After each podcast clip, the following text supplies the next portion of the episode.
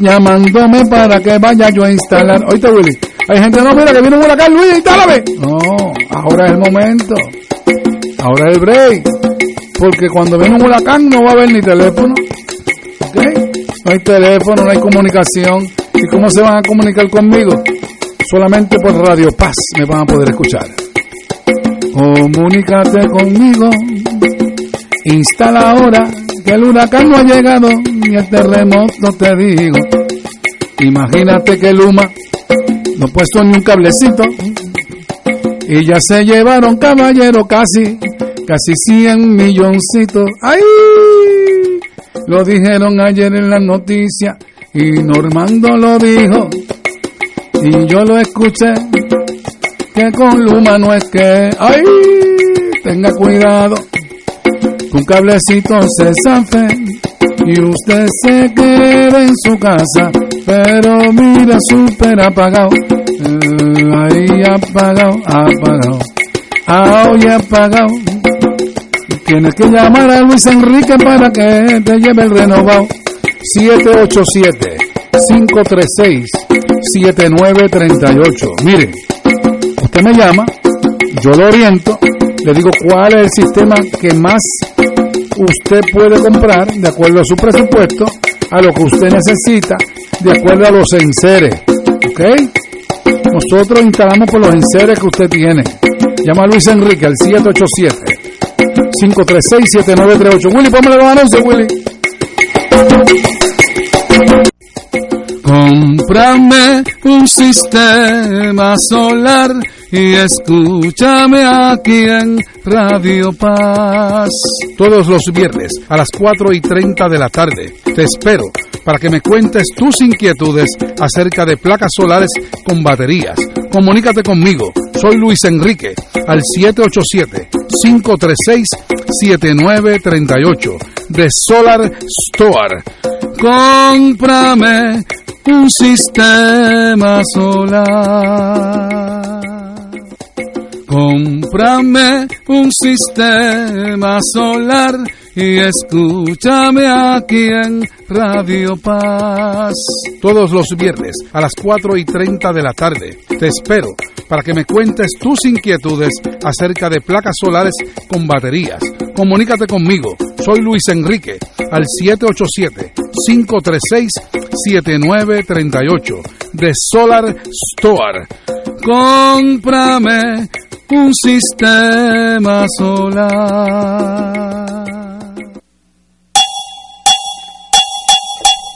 Miren, escúchenme lo que les quiero decir. Sistemas solares desde 3600.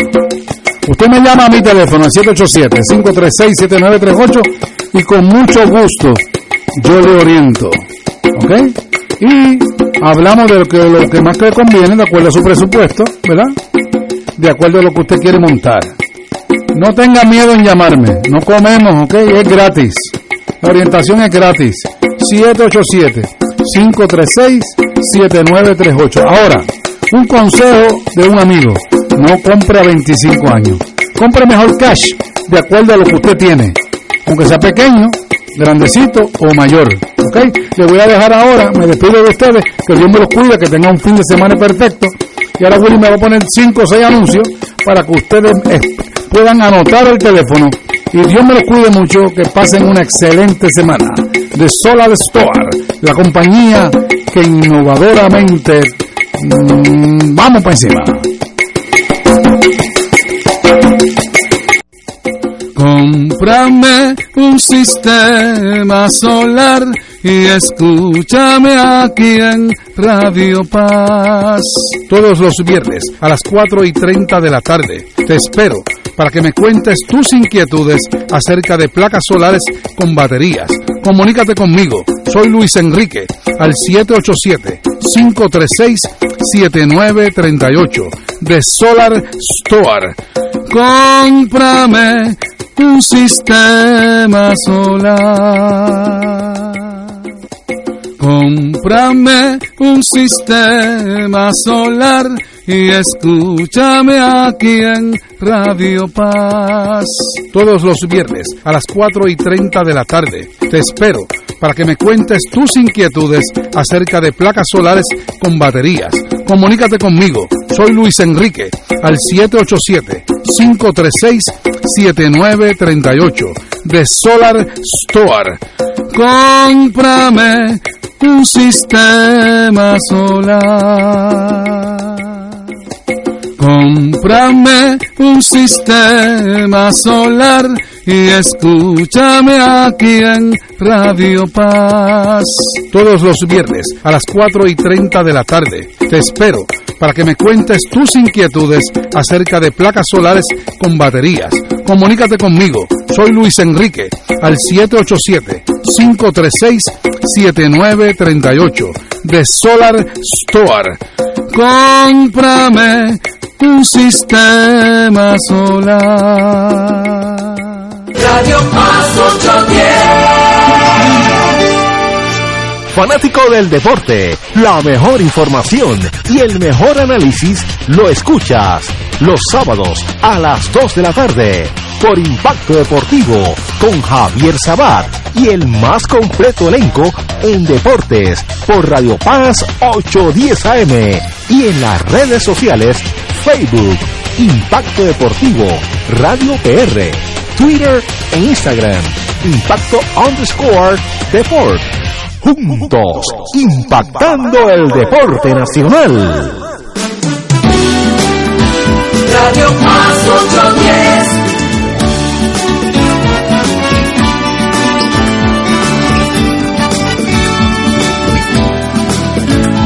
Radio Paz 810.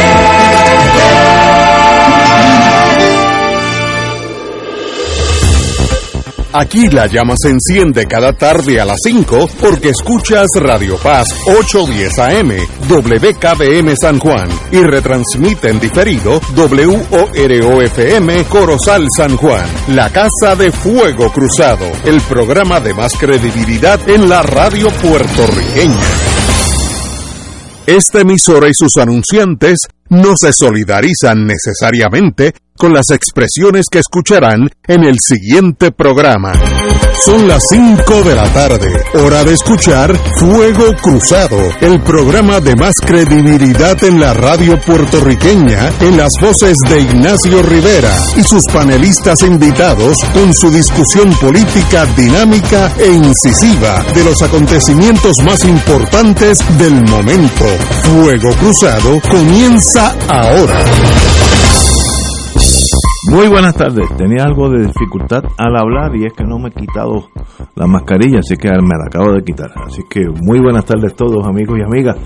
Tenemos en la línea, vamos directamente al compañero, el señor doctor Cabanilla. Tenemos que a saber qué ha pasado en la última semana.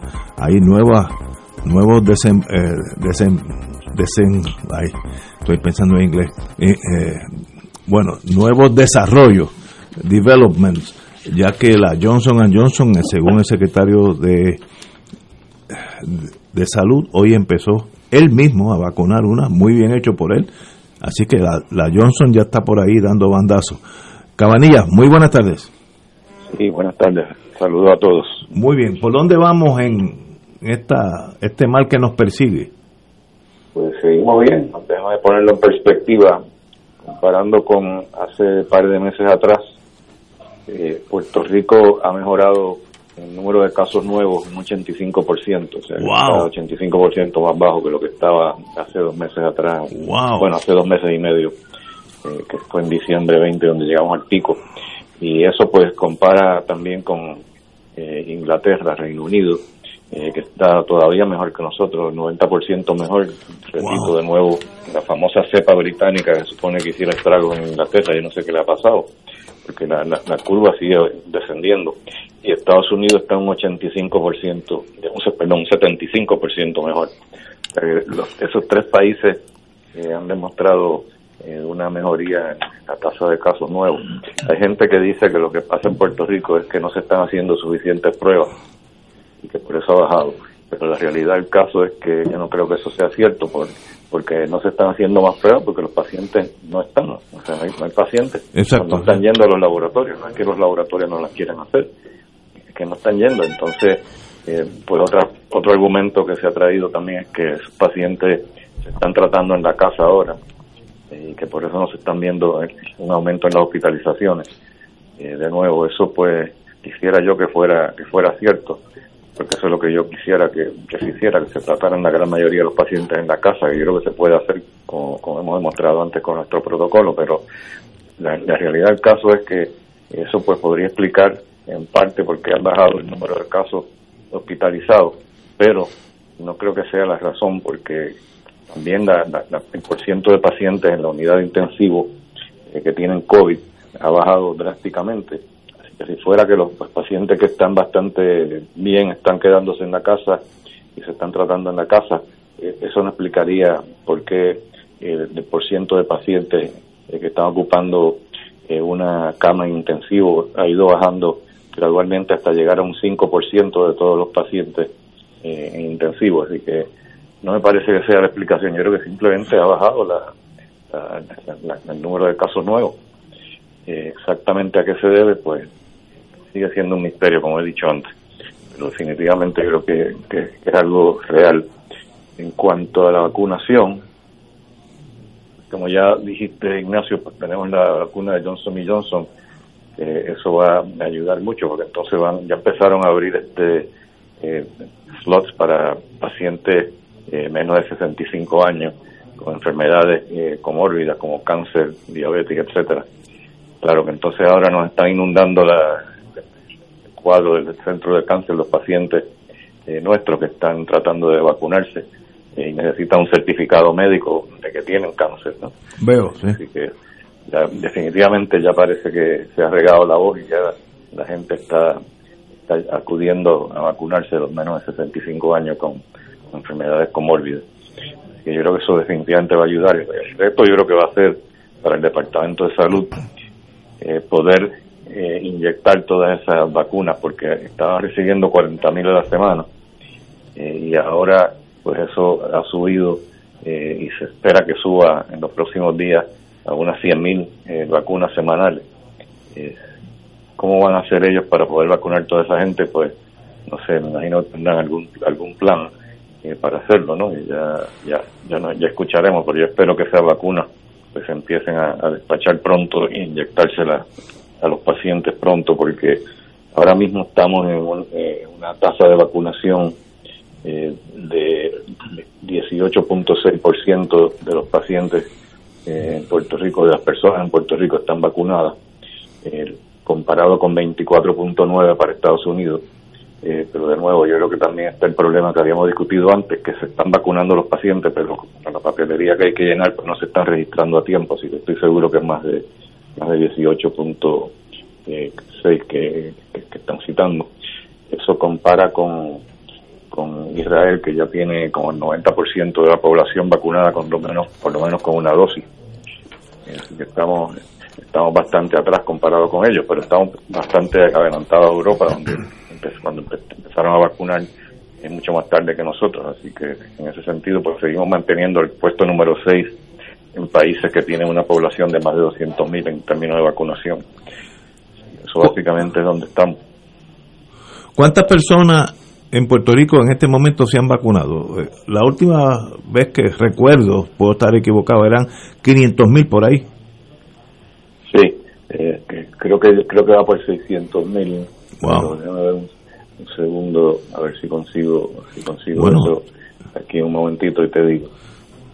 Eh, y, y los, los jovencitos, ¿a qué edad no es, no es un requisito eh, eh, ponerle la vacuna?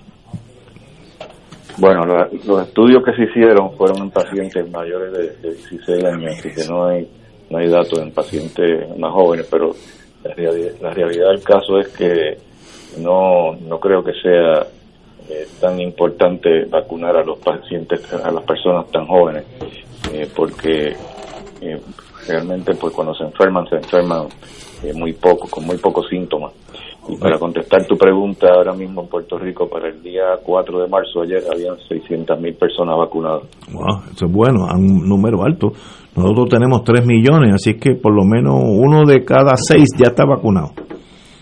Sí, Un 18.6%. Sí, ok.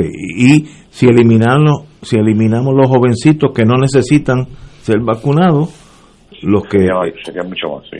sí, así que estamos estamos caminando bien. Este y esa Johnson Johnson me imagino que ayudará porque eh, uno se la pone a la persona y se acabó el, el evento, ¿no? No Es que- una dosis nada más, la gran ventaja de esa vacuna. Me preguntan cuál es la diferencia entre Pfizer, Moderna y la nueva Johnson, que no tiene que ser refrigerada. porque esta gente hicieron algo diferente? Sí, eh, lo de Moderna y lo de Pfizer eh, básicamente son bien parecidas. Eh, los diferenciales no son muy grandes. Eh, son este, vacunas que están basadas en RNA mensajero, las dos. Porque decir que el RNA mensajero es parte del código genético eh, que entonces inyecta al paciente. Entonces, RNA mensajero lo que hace es que se aprovecha de- del cuerpo de nosotros para convertir ese RNA mensajero en una proteína, que es la proteína S, que es la que sirve para provocar la, la producción de anticuerpos en contra, de esa, en contra de esa proteína, que es una proteína importantísima para que el virus pueda infectarnos. Por lo tanto, de esa forma es que, que funciona. Ahora, el- la de la otra, la de Johnson Johnson, es una vacuna eh, que no tiene que ver nada con RNA mensajero. Es una vacuna que está utilizando el esqueleto, vamos a ponerla, a decirlo de esa forma, el esqueleto de un virus, de un adenovirus, de un virus común. No es un virus atenuado, es simplemente el esqueleto de un virus. Está totalmente muerto, no, no, va a causar infección a nadie. Eh, pero encima de eso, pues le pusieron el, el- la, la pro- la- la proteína eh, que, que es necesaria para que el cuerpo entonces eh, produzca anticuerpos en contra de la proteína S también. Pero son dos formas diferentes de llegar al mismo camino, que es la producción de, prote de un anticuerpo en contra de la proteína S, para inactivar la capacidad de esa proteína S de ayudarle al virus a entrar al cuerpo, ¿no?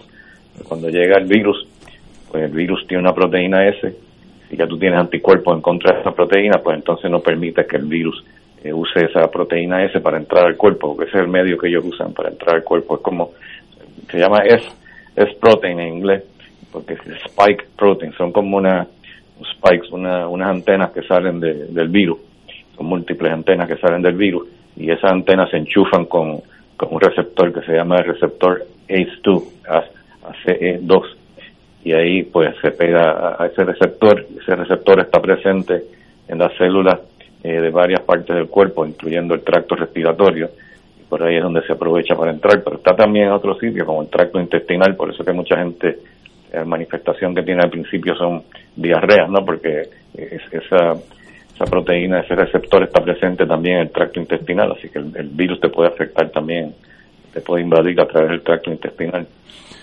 Eh, en Texas y Mississippi, o los gobernadores saben más que nosotros, o- o- o no saben, o son cuestionables, eliminaron el requisito de la mascarilla y de los distanciamientos, restaurantes, etcétera, etcétera. ¿Qué saben ellos que no sabemos nosotros? Bueno, ¿qué sabemos nosotros que no saben ellos? Exacto, vamos a ver. son, o son unos ignorantes o son unos locos. Este, yo tengo dos hijas que viven en Houston, como, como, tú, como tú sabes, Sí. y ninguna de las dos son trompistas, obviamente, si no yo las desheredaba. Pero, pero, pero ellas me han dicho que, que el, el gobernador de Texas eh, ahora mismo lo que está haciendo es que está tratando de desviar la atención eh, de la, del problema que hubo cuando hubo la, la, la- la helada esta. El, el apagón, sí, el apagón. Sí, el apagón que, que hubo. Entonces, como él es responsable de, de eso en parte, porque él fue el que contrató la compañía, la compañía de electricidad, que, que funcionó malísimo y que no, no, no rindieron el servicio que tenían que rendir, pues lo están criticando mucho. Entonces, parece que para desviar la atención, pues se disparó la maroma esta. El individuo es trompista, o sea que no, no es de extrañar que haya hecho esto. Pero ¿por qué de momento salió con esto? Pues no se sabe bien realmente, pero se piensa que es por eso están tratando de desviar la atención, pero Ok. eh, eso sería, es una irresponsabilidad desde mi, mi- mi punto de vista.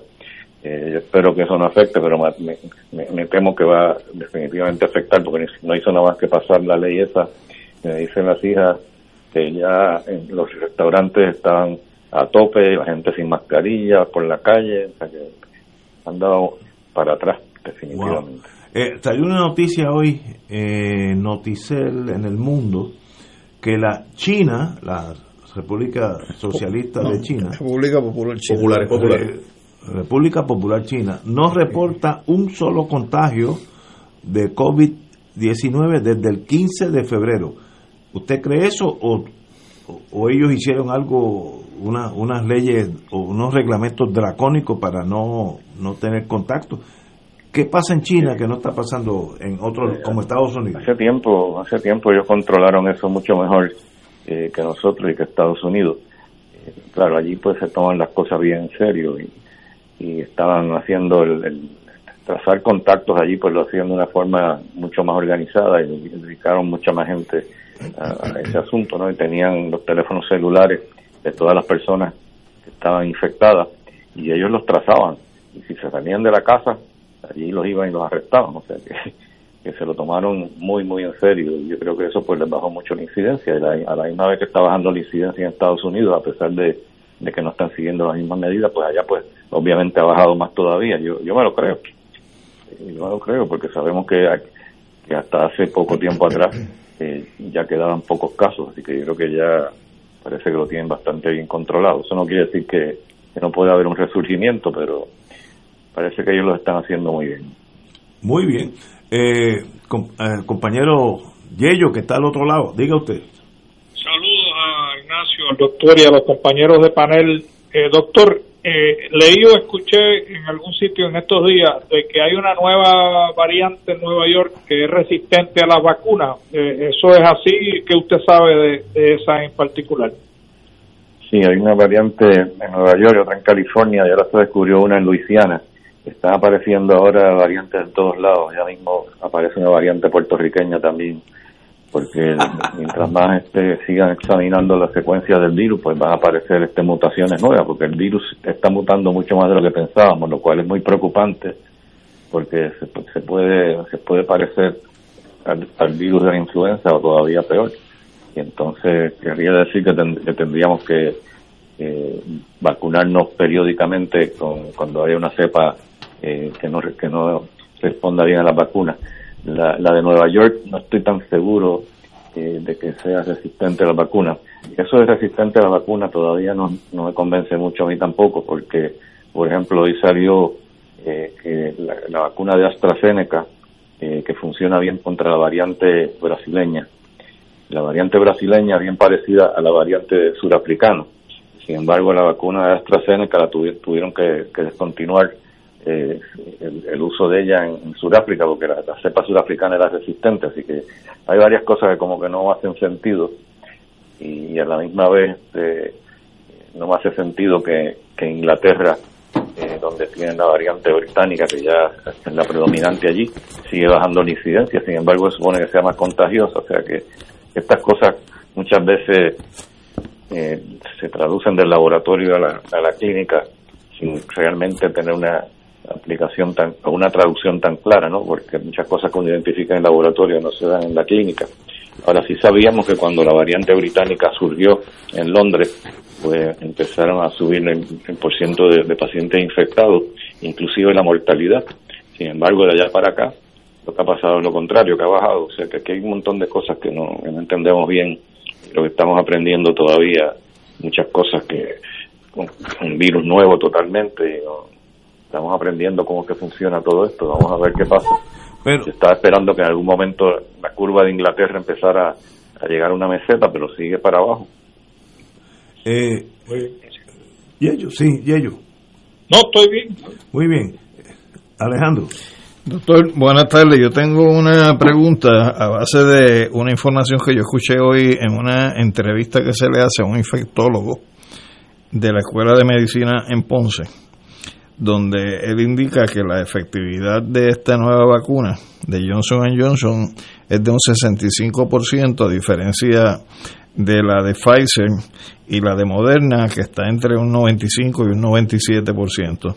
La primera pregunta es corroborar si eso es así y qué consecuencias podría haber si la que se comienza a distribuir en Puerto Rico es la de Johnson Johnson desde el punto de vista de la confiabilidad, eh, cuando ya hemos estado practicando eh, un proceso con la de Pfizer y con la de Moderna. Eh, esa es mi primera pregunta.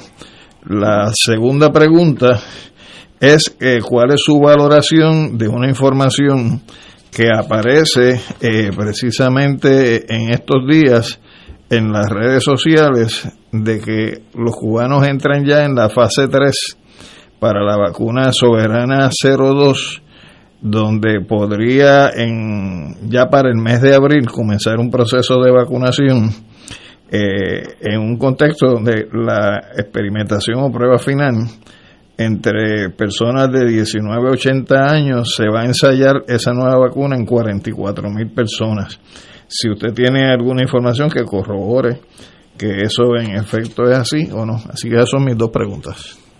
Bueno, vamos a empezar por la segunda. Eh, sí, en Cuba tienen eh, varias vacunas soberanas. La, primera es que usaron la Soberana 1, fue un soberano desastre, no sirvió para nada. Entonces pues, pasaron a la Soberana 2, que parece que, que está funcionando mejor. Eh, pero realmente eh, ellos están como anticipándose demasiado, están dando noticias antes de tener los resultados. Están hablando de vender 300.000 este, vacunas y todavía ni siquiera han hecho el estudio para demostrar que funciona bien, ¿no? Así que yo creo que tenemos que esperar a ver este los resultados eh, de, esa vacuna antes de, de, brincar a conclusiones. Entonces, en cuanto a la vacuna de Johnson Johnson, es correcto que no es tan efectiva eh, como la de Pfizer y Moderna, si a mí me dieran a escoger, pues yo me pondría la de Pfizer o la de Moderna. El problema es que no, que no le van a dar a escoger a la gente. Eh, pero lo importante, aparte de que la, eficacia, eh, según entiendo, es 70%, yo he leído, he leído 67, he leído 70, como que los números varían, pero vamos a decir 70% de eficacia versus un 95% para la de Pfizer y Moderna. Es una diferencia grande, pero lo más importante es eh, la protección en contra de enfermedad severa. En ese sentido, pues tiene un 85% de eficacia. Y si bien recuerdo, creo que la protección en contra de, de, de, morirte, eh, creo que es 100% o cerca de 100%. Así que en ese sentido, pues es, importante y me parece lógico eh, que se le ofrezca a las personas menores de 65 años, porque son la, ya son, esas son menos susceptibles eh, a, desarrollar enfermedad severa. Y si se va a escoger, pues entonces, pues obviamente se la daría a las personas eh, más jóvenes. Pero, por otro lado, son personas que tienen alguna condición comórbida, o sea, podría también este ser que no funcione tan bien, pero, pero si eso es lo que hay, pues yo creo que la gente le debe arrancar el brazo. Si después apareciera la vacuna de Moderno, de Pfizer, que se puede usar para ello, tienen acceso, pues entonces se, pueden vacunar de nuevo. Yo creo que de todas formas, posiblemente vamos a estar hablando de vacunarnos periódicamente, eh, por lo que dije, ¿no? Por la, las cepas variantes. Y, en lo inmediato, ¿quién estaría tomando la determinación de la que se utilizaría en Puerto Rico eh, entre lo que pudiera ser Pfizer, Moderna y Johnson Johnson? O sea, ¿quién toma esas decisiones? Eso ya está decidido. El Departamento de Salud está siguiendo las pautas eh, de, Estados Unidos eh, que están vacunando a las personas de menos de 65 con enfermedad comórbida. Cuando terminen con ese grupo, entonces van a empezar con las personas de menos de 65 años que, no tengan enfermedad, que sean saludables. pero la pregunta es, ¿quién decide si la que se va a utilizar para determinado segmento de la población va a ser la de Johnson Johnson, la de Pfizer o la de Moderna? O sea, ¿quién toma esas decisiones? Bueno, ya eso lo decidió el Departamento de Salud. Eso está decidido ya. ¿Y el Departamento de Salud decidió eh, qué cosa? Porque se le va a inyectar a la, Johnson Johnson, se le va a inyectar a las personas menores de 65 años con enfermedades como el Ok.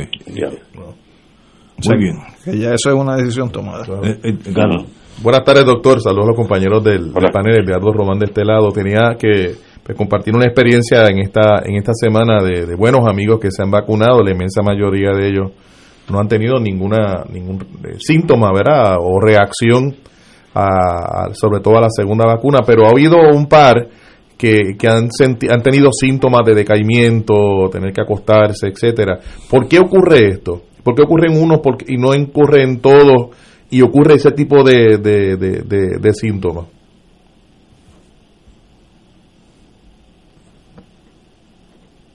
No oye. Perdón, sí, que son, son reacciones inflamatorias eh, que desarrollan las personas y por eso es que las personas más jóvenes eh, tienden a reaccionar más fuerte a la, vacuna, porque tienen un sistema inmune que es más vigoroso. Cuando se le inyecta ese, antígeno, pues entonces eh, producen una reacción inmediata, inflamación, dolor en, dolor en el brazo y luego malestar porque simplemente está, el sistema inmune está respondiendo de una forma más rápida y más, y más vigorosa que las personas mayores.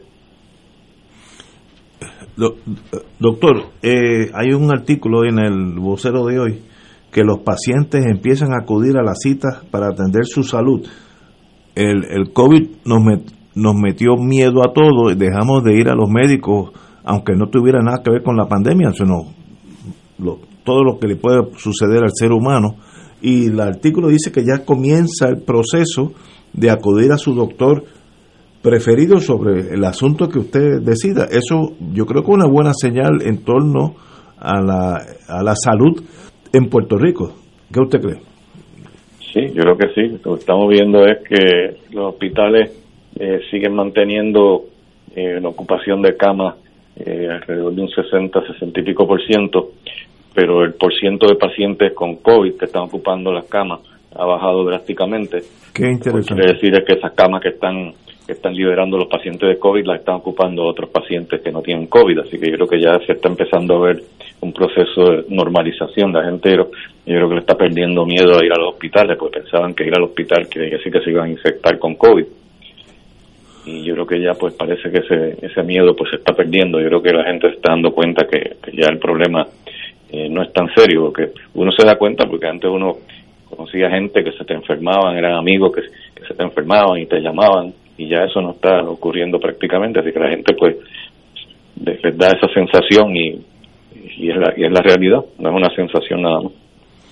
Muy bien, pues doctor, como siempre, un privilegio estar con usted. Le hemos tomado un poquito más de tiempo de lo usual, pero así que no, nos perdona, pero que son preguntas que nos hacen los, los Y nos hablamos el lunes. Hasta, hasta el lunes, doctor. Bueno, señores, tenemos que ir a una pausa, amigo, y regresamos. Fuego Cruzado está contigo en todo Puerto Rico. La tecnología avanzada al cuidado de su salud tiene un nombre. Advanced Imaging Interventional Center. Siempre con innovadores servicios en radiología diagnóstica y un personal certificado brindándole confiabilidad con resultados más certeros en todas sus pruebas. Ofrecemos MRI, tomografía computadorizada, angiografía digital, neuroradiología, sonografía y ahora con nuestro nuevo servicio avanzado de PET-CT para pruebas de alta eficiencia. Advanced Imaging, edificio Arturo Cadilla, Centro Médico San Pablo Bayamón, 269-2442. En Oro 92 2.5 FM, Radio Paz 810 y el Canal 13 estamos trabajando a tono con la emergencia que en estos momentos está viviendo Puerto Rico. Estamos ofreciendo nuestros servicios al máximo con el personal disponible según nos permitan las circunstancias. Si tiene un mensaje para ofrecer a sus asociados, clientes o personal, solo tiene que llamar al 787-349-7949. 787-552-0825 y nuestros empleados le comunicarán al personal de ventas para atender su necesidad. A nuestros clientes estén en comunicación con su ejecutivo o ejecutiva de ventas que continúan ofreciendo sus servicios como de costumbre. Recuerden los teléfonos 787-349-7949 y 787-552-0825. Fuego Cruzado, el programa de más credibilidad en la radio puertorriqueña, es ahora la tribuna abierta de análisis noticioso, con diversas perspectivas que exploran el trasfondo de lo que acontece a diario y cómo nos afecta. Escucha Ignacio Rivera y sus panelistas invitados de lunes a viernes en Fuego Cruzado en transmisión diferida a las 10 de la noche por Oro 92.5 FM. Miércoles de Infoempresas a las 4 de la tarde. Con entrevistas e información con nuestros emprendedores y empresarios no te lo puedes perder, miércoles a las 4 de la tarde. Por aquí, por Radio Paz 810 AM y Radio Paz 810.com. Los espero. A mí me gusta mi pueblo. A mí me gusta mi gente, a mí me gusta mi pueblo, Este es un mensaje del sistema de alerta de emergencia. El jueves 11 de marzo, las emisoras de radio, televisión y sistemas de cable y satélite de Puerto Rico estarán participando en el simulacro de alerta Tsunami Caribe Wave 2021. Si usted escucha la señal de alerta o sirenas ese día alrededor de las 10 de la mañana, no olvide que se trata de una prueba. Recuerde, el sistema de alerta de emergencia es su fuente oficial de información cuando surgen posibles situaciones de peligro para la población. Y ahora continúa Fuego Cruzado.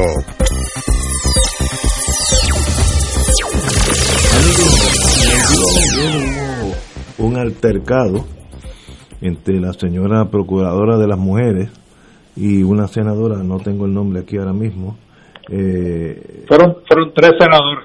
ok, pues, pues tenés horas. Yello, me, gracias. Fueron Ma- María de Lourdes Santiago, eh, Bernabé y creo que Ana María Lacén fueron las- los tres Irma. senadores.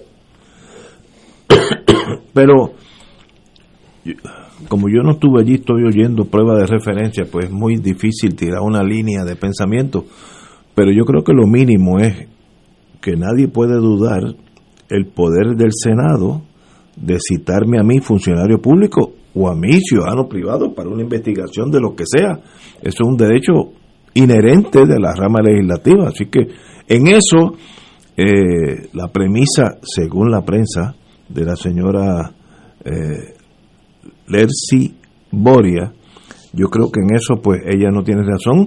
Ella co- como cuestionó que por qué me están molestando y no me dan el dinero para hacer mi trabajo. Mire, ese no es el eso no es el foro para usted hablar así y tampoco el Senado puede maltratar a, a ninguna persona citada. Hay que tener, como dicen en inglés, un decoro, en el Navy Rules of Engagement, reglas del juego, donde la elegancia y la fineza tiene que ser absoluta, aunque el tema sea lo más delicado del mundo. Pero fue una cosa eh, rayando en cafetín y eso le hace daño a las dos partes. Así que en este caso le doy C menos a los dos y espero que cuando regrese la señora procuradora pues haya un tono más de cordialidad entre ambas. Estoy repartiendo la culpa en, en ambas partes. Compañero. Ignacio. De, digo Eh, mira, Ignacio, hay que recordar que estas resoluciones investigativas no los- las comisiones del Senado y de la Cámara no empiezan usualmente investigaciones si no tienen el aval del cuerpo. Esta resolución investigativa en particular creo que fue eh, votada, unos 20, 20 senadores votaron a favor de la, de la resolución investigativa. Así que la señora o señorita Boria, no sé, en realidad no tiene ninguna razón eh, para ella protestar si se le estaba o no investigando, que, que creo que fue lo que planteó, que a ella la investigaban y no habían investigado procuradoras de la mujer anteriores. Eso es discreción de la, de la legislatura y de cada cuerpo. Eh, y, y no debe de reaccionar con malas crianzas, que aparentemente fue lo que hizo, eh, particularmente con, con las, a las preguntas de varios, varios senadores, particularmente los autores de la resolución. Y en ese sentido, el Senado y la Cámara tienen pleno, plena, plena eh, autoridad para investigar lo que a ellos entiendan que tienen que investigar. Estoy de acuerdo, de acuerdo con tu pensamiento. Alejandro. Brevemente, yo creo que toda esta situación también lo que refleja un tipo de actitud de parte de algunos funcionarios que se consideran a sí mismos, que por el hecho de tener un nombramiento están por encima del resto de los seres humanos. Y, y pienso que esa fue una reacción eh, de total altare- altana- al- Altanería. altanería de parte de la funcionaria desde el punto de vista que ella tiene que entender que la, el cuerpo legislativo tiene una responsabilidad y que dentro de lo que es la responsabilidad que descarga cada una de las ramas de gobierno, pues también eh, las otras ramas están sujetas a los poderes de investigación que tiene la Asamblea Legislativa. Y en este caso tratándose de una resolución adoptada por el Senado en el ejercicio de las funciones y las prerrogativas que eh, la comisión del Senado tiene, ella tiene que entender que ella está obligada eh, a tener que comparecer y responder a las preguntas que se le hagan. Ella no está por encima del resto de los seres mortales. Y el, sistema, el sistema político, digamos, de gobierno eh, que conocemos aquí en Puerto Rico, copiado de Estados Unidos, sin lugar a duda, eh, tiene que ver con el asunto este de los pesos y contrapesos, eh, del elemento de la fiscalización que pueda tener el Poder Ejecutivo en relación con la actividad gubernamental, pero el Poder Legislativo en relación con ese Poder Ejecutivo. y es natural, es parte de su función, yo creo que, que, que debe ser una consideración que sea parte del día a día del, del Senado, el de estar evaluando las diferentes agencias, dependencias, en este caso oficina de una procuradora, su funcionamiento, porque después de todo lo que se quiere buscar es la protección del, del país, del pueblo, frente a las, las acciones o las omisiones eh, del Estado. En este caso en particular no podemos sacar la cosa de contexto.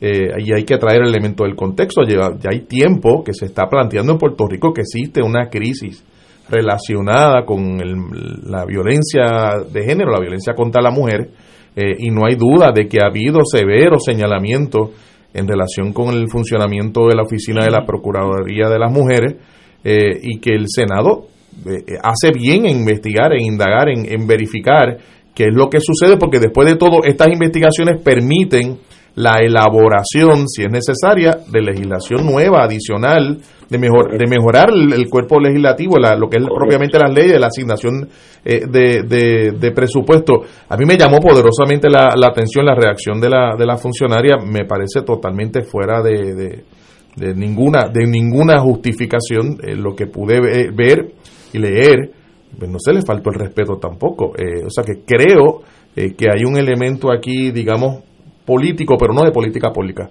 eh, de políticos partidistas. Además que ella tiene que entender que la coyuntura en la cual se da esta citación o esta interpelación por parte del Senado se da en el contexto de que estamos en marzo. Y tan cercano como el próximo 8 de marzo se conmemora el Día Internacional de la Mujer Trabajadora y que qué mejor que una comisión del Senado de Puerto Rico eh, investigue el papel que ha jugado o viene jugando o piensa jugar la Procuraduría de las Mujeres en Puerto Rico. Y qué buena plataforma tendría un, un funcionario en utilizar las vistas públicas en el Senado para demostrar todas las aportaciones, las grandes aportaciones que ha hecho, si alguna, en relación con las obligaciones que tiene ya asumido. Y, oye, Ignacio. Diga usted. Yo, yo, yo no sé si esta, esta joven funcionaria tiene algún problema con la autoridad, porque recuerdo que cuando doña Wanda Vázquez era gobernadora, le, le hizo, le, le ordenó, le dio un mandato y ella, la reacción de esta funcionaria era que la gobernadora no le tenía que ordenar nada a ella. Y así que, eh, no sé, es, ese tipo de reacción de que tiene aparentemente problemas con, con bregar con la autoridad encima de ella en términos de la, de la, de la autoridad vertical del gobierno de Puerto Rico. Yo creo que hay que, como los árbitros en boxeo, cuando se acaloran las cosas hay que separarlos un poquito para que cojan aire y, piensen. O mandarla al banco. O al banco unos, unos tres segundos, un faro técnico. Pero no hay duda que el Senado tiene el poder de citar a quien ellos entiendan, para eso es que los elegimos, y no hay duda que hay que tener un mínimo de decoro en, en estas, en esta, aunque, aunque los temas sean álgidos y a veces uno puede sentirse herido, hay que mantener el decoro para que vivamos en un país civilizado, si no, vamos a llegar el momento que el que tenga la pistola más grande es el que manda. Así que, tranquilidad. Yo tengo una pregunta, y, y, la, lo formulo con, con, como pregunta. El, el Senado tiene una capacidad también, además de investigativa y de legislar, eh, de iniciar procesos, de, de, ver procesos de residenciamiento de funcionarios. Seguro. Eh, yo, yo no sé, claro, esto se inicia, se supone que en la, que en la Cámara, eh, pero no sé si la procuradora está al tanto de que en efecto incluso puede perder su puesto. De tan serio es el asunto que incluso puede perder su puesto. Bueno, y además hay otro ambiente. El gobernador declaró una emergencia en esta área en particular que ella dirige. Así que es muy prudente del- del- de la legislatura de Puerto Rico que investigue este tema que ha sido obviamente caliente en, los, en el último año. Estamos, yo creo que todos de acuerdo de que tiene que haber más decoro en todas estas interpelaciones, uno, uno con los otros. Estoy repartiendo la elegancia en ambos bandos. Así es que, que la señora procuradora pues aprenda de este más rato. Si uno Pero- siempre aprende, al otro día uno es mejor. Tú, tú repartes lo que entiendas, pero nunca olvides que siempre hay una causa próxima, que es lo que dispara la controversia. Sí, sí, hay, hay- una política por medio, obviamente, pero es que uno tiene que estar por encima de eso. Uno no, no, no puede decir, "Ay, aquellos son malos y yo soy bueno. Esa Pero- premisa pero- en la vida no es así. Pero si te colocas en los zapatos de quien investiga, o sea, el investigado no puede ser quien determine el curso a seguir por el investigador.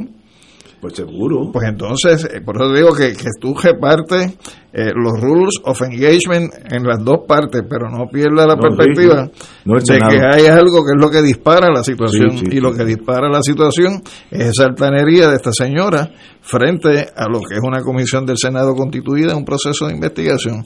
Y yo insisto, no perdamos el contexto de que eso ocurre precisamente cuando estamos próximos a conmemorar el Día Internacional de la Mujer Trabajadora en un país donde, como se acaba de indicar, se ha emitido un decreto de emergencia por parte del gobernador y el tema es un tema que además de que es importante, es totalmente pertinente en estos momentos.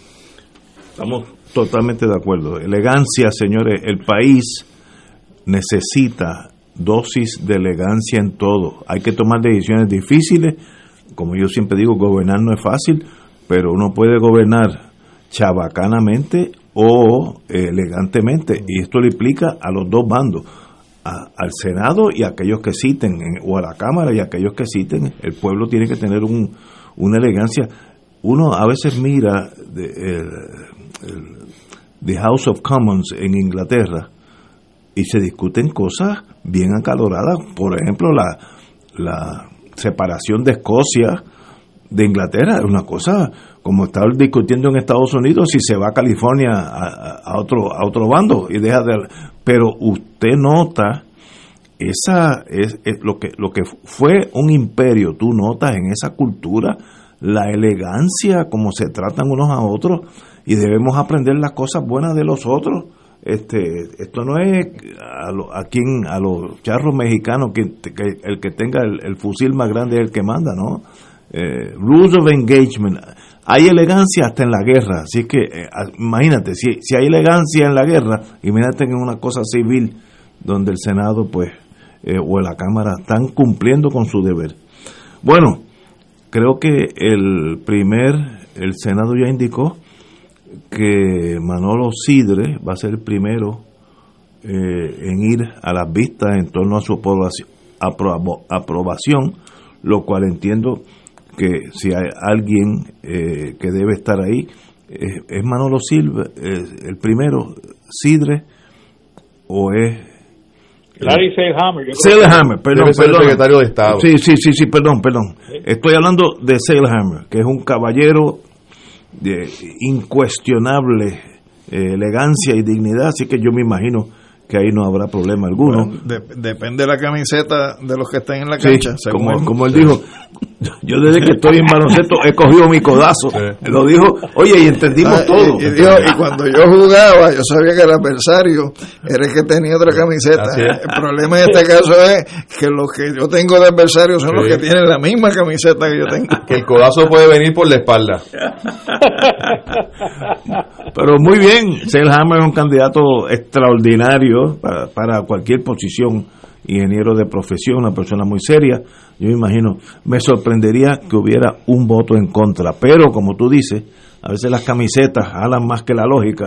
Y luego después del secretario de Estado vendrá el secretario de Justicia Así también. es. Con la Eh, diferencia que el de Estado habrá votación también en la Cámara de Eh, Representantes. exacto, sí. Y el de Justicia no, solamente en el Senado. Y luego presumo que si siguen en ese orden de constitucional, de sucesión constitucional del gobernador, vendrá la candidata de la que ocupa el puesto de Secretaría de Educación. Educación Ese y- puede ser algo y controversial. Hacienda, y Hacienda. Hacienda. El de Hacienda tampoco va a tener problema. Pero, pero Eh, yo escuché, yo escuché al, al presidente del Senado en otra estación hermana eh, decir que eso iba a depender del- de la papelería y la documentación que se le exige a cada a cada designado. Si tienen completo su documentación y están listos para vista, pues proceden. De lo contrario, tendrán que esperar. Bueno, señores, tenemos que ir a una pausa. Son las seis menos cuarto y regresamos with Crossfire. Fuego Cruzado está contigo en todo Puerto Rico. Te invitamos todos los domingos a la una de la tarde por Radio Paz 810 AM y los sábados a las 7 de la mañana por Oro 92.5 Cuidando la Creación con la hermana Lisi y sus colaboradores. Entrevista, mensajes educativos y dándole voz a grupos que ayudan a cuidar la creación en el mundo. Recuerda por Radio Paz 810 AM, una de la tarde, domingo, sábado por Oro 92.5 FM a las 7 de la mañana. Buenos días familia. Es la casa a la que siempre puedes llegar sin invitación. A las 10 de la mañana, Judith Felicie es tu anfitriona para conversar sobre medicina, psiquiatría de niños y adolescentes, artes, derecho, valores y fe. Todos los días por Radio Paz 810 AM. Buenos días familia. Donde una conversación parece demasiado corta. Buenos días familia. De lunes a viernes por Radio Paz 810 AM. 2.6 millones de autos en Puerto Rico, algunos de ellos con desperfectos.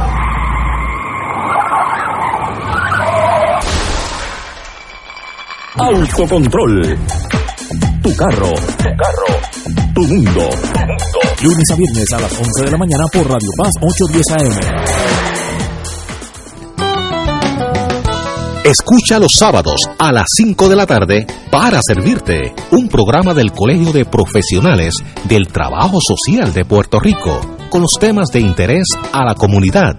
Recuerda, los sábados a las 5 de la tarde para servirte por Radio Paz 810.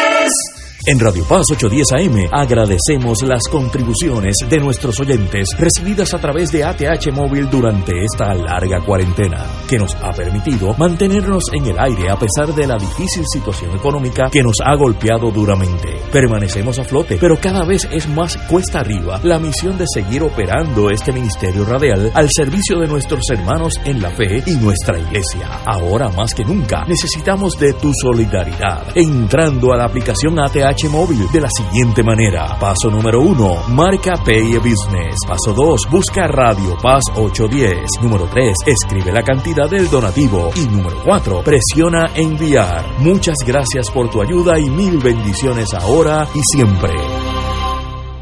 Como parte de la conducta ética que debe regular lo que piensa, hace y dice cada rotario antes de actuar, este debe plantearse lo siguiente. ¿Es la verdad? ¿Es equitativo para todos los interesados? ¿Crea buena voluntad y mejores amistades? ¿Es beneficioso para todos los interesados? Esta es la prueba cuádruple. Mensaje del Club Rotario de Río Piedras. Y ahora continúa Fuego Cruzado.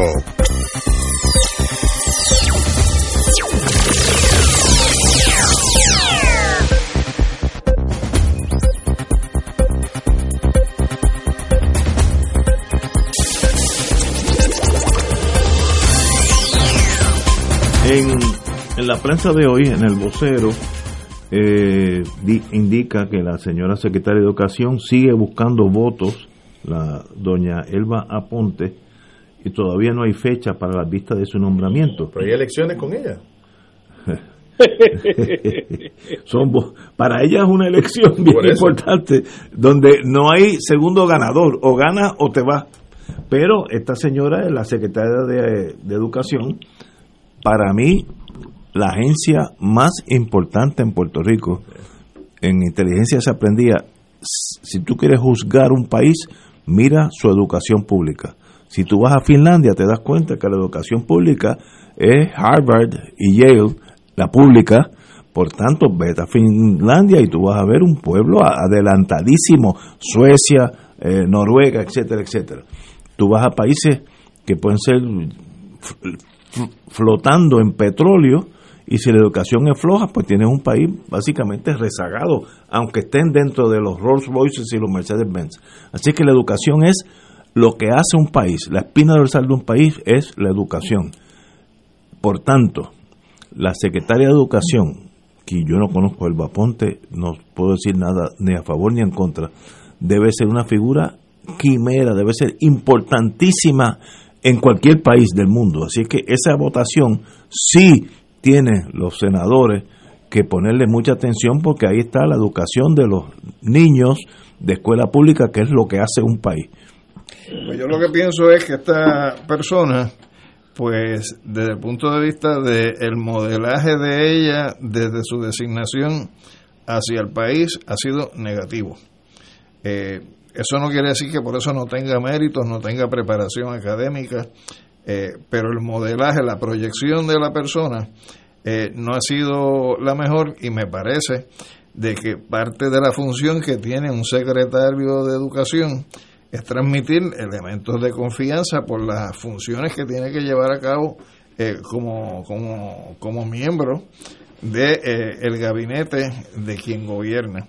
Entonces, en ese sentido, me parece que ella tiene en estos momentos muchas dificultades dentro de la Asamblea Legislativa eh, para que se le confirme, tomando en consideración de cuál es la composición actual que tiene el Senado de Puerto Rico, donde ciertamente la mayoría de los senadores del partido de gobierno que la nombra ella, pues no son la mayoría dentro de lo que es el cuerpo. Así que me parece que va a ser este eh, como si tuviera que caminar sobre un campo minado, ese proceso de confirmación donde en cualquier momento pisa la mina y va a explotar en canto. Compañero. Ella, ella tuvo la oportunidad de testificar en la Cámara de Representantes no hace mucho. Eh, su, su conducta verbal y no verbal eh, no fue la, la mejor, de hecho no, no quedó bien parada ante el país. Eh, y ciertamente lo que manifestabas hace un rato es absolutamente cierto. El Departamento de Educación no solamente es la agencia con mayor presupuesto, es que la importancia eh, histórica y social de esa, de esa entidad eh, requiere tener un gran talento a cargo de su dirección.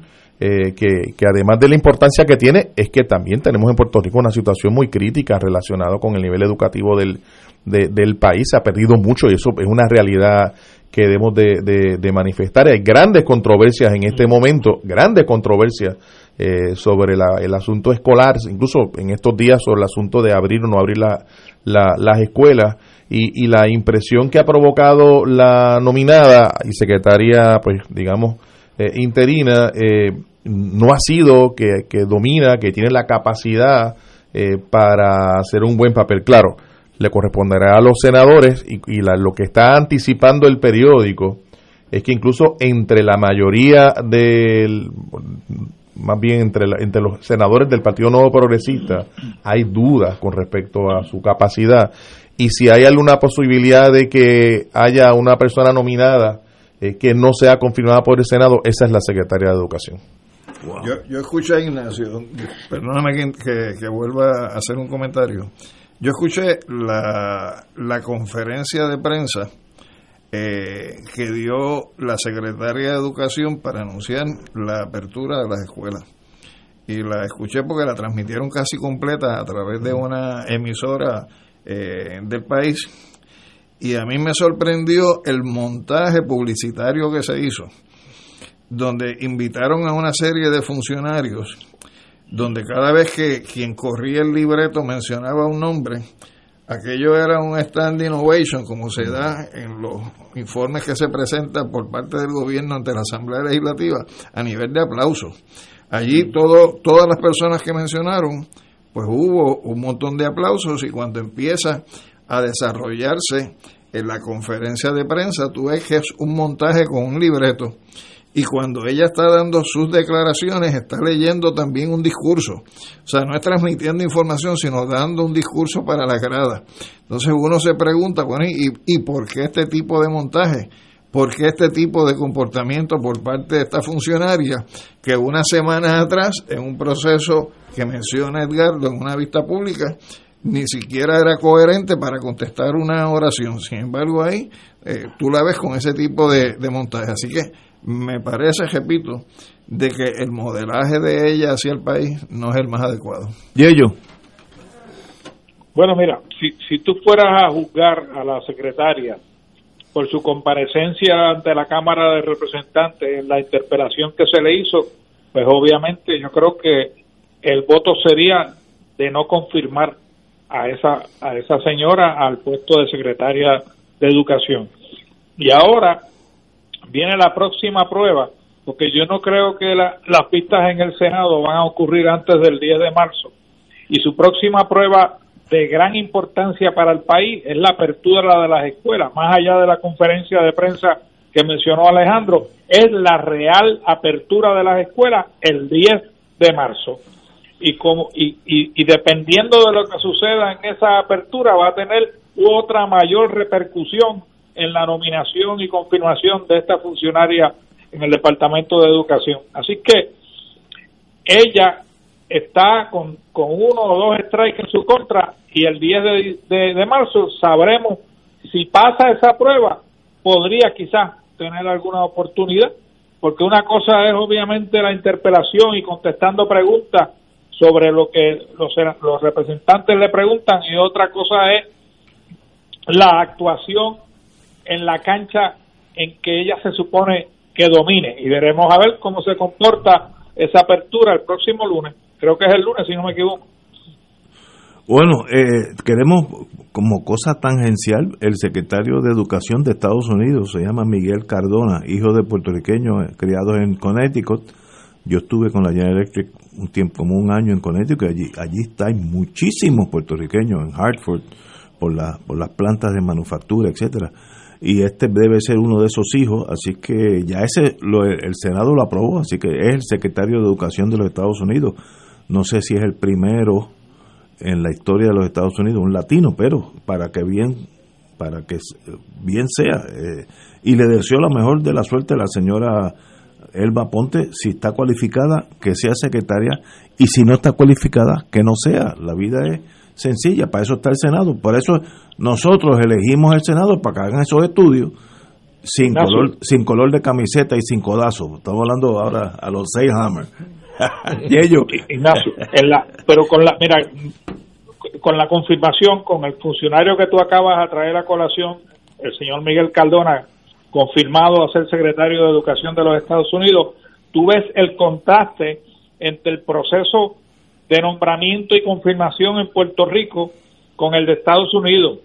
Ese señor Miguel Cardona no, no ha dicho ni la boca es mía en cuanto a educación, excepto lo que dijo cuando fue a las vistas de confirmación. Esa fue su primer actuación como secretario de Educación, la vista. Acá, la pobre candidata o nominada o designada ha tenido que, operar, funcional como secretaria de Educación sin tener la vista de confirmación en el Senado. Así que ella va con cierta desventaja que el señor Miguel Cardona no tuvo cuando fue ahí y compareció ante el Senado de los Estados Unidos para que vea el contraste de los dos sistemas. Buen punto. ¿Tienen algo? A mí me parece también importante eh, escuchar a, a un elemento, un componente central en el Departamento de Educación que son los maestros. Fíjate que la, la nominada fue presidenta de la Asociación de Maestros, Del sindicato. del, del sindicato de los maestros, y ni el sindicato de, la ma- de los maestros del cual ella proviene y fue su presidenta la está apoyando. Yo creo que eso dice mucho de la, de la situación. Eso no lo sabía, buen, buen punto. De hecho, la secretaria general de la Asociación de Maestros, en una entrevista que se le hizo, eh, cuando que, que fue bien asertiva en todo lo que comentaba, hasta que llegó el tema de la funcionaria, ahí empezó a, a guiar y al final del camino lo que dio fue que también ella quedó sorprendida por el desempeño de la secretaria nominada Wow. en esa vista pública. Wow. Bueno, vamos a otro tema. Nos quedan unos minutos, pero si no lo seguimos después de las seis. declararán infraestructura en estado de emergencia. Yo creo que es un hecho que la infraestructura de Puerto Rico, vamos a empezar por los puentes, las carreteras, eh, el sistema eléctrico, la infraestructura que nos hace existir en Puerto Rico está en un estado de emergencia antes de las tormentas. Eh, mi pregunta es, el hecho que yo declare que es un estado de emergencia, ¿en qué ayuda eso a mejorar esa falta, esa falla, compañero? Yo creo que ayuda desde el punto de vista de prioridades en la asignación de recursos. Porque si tú tienes, por ejemplo, un problema que se detecta de emergencia en los puentes, tú no puedes permitir que la gente siga usando los puentes y que, y que, y que haya una tragedia, ¿no? Entonces, en ese sentido, me parece que una determinación de emergencia aporta ese elemento. Eh, quizás en lugar de estar dándolo dinero para tonterías, como a veces pasa en este país, pues eh, utilizar esos recursos para atender esas necesidades. Eh, tenemos que ir a una pausa, son las 6 de la tarde, vamos a una pausa y continuamos con la declaración que la infraestructura de Puerto Rico está en un estado de emergencia o debiera estar. Vamos a una pausa. Fuego Cruzado está contigo en todo Puerto Rico. Aquí la llama se enciende cada tarde a las 5 porque escuchas Radio Paz 810 AM, WKBM San Juan y retransmite en diferido WOROFM Corozal San Juan, la Casa de Fuego Cruzado, el programa de más credibilidad en la radio puertorriqueña.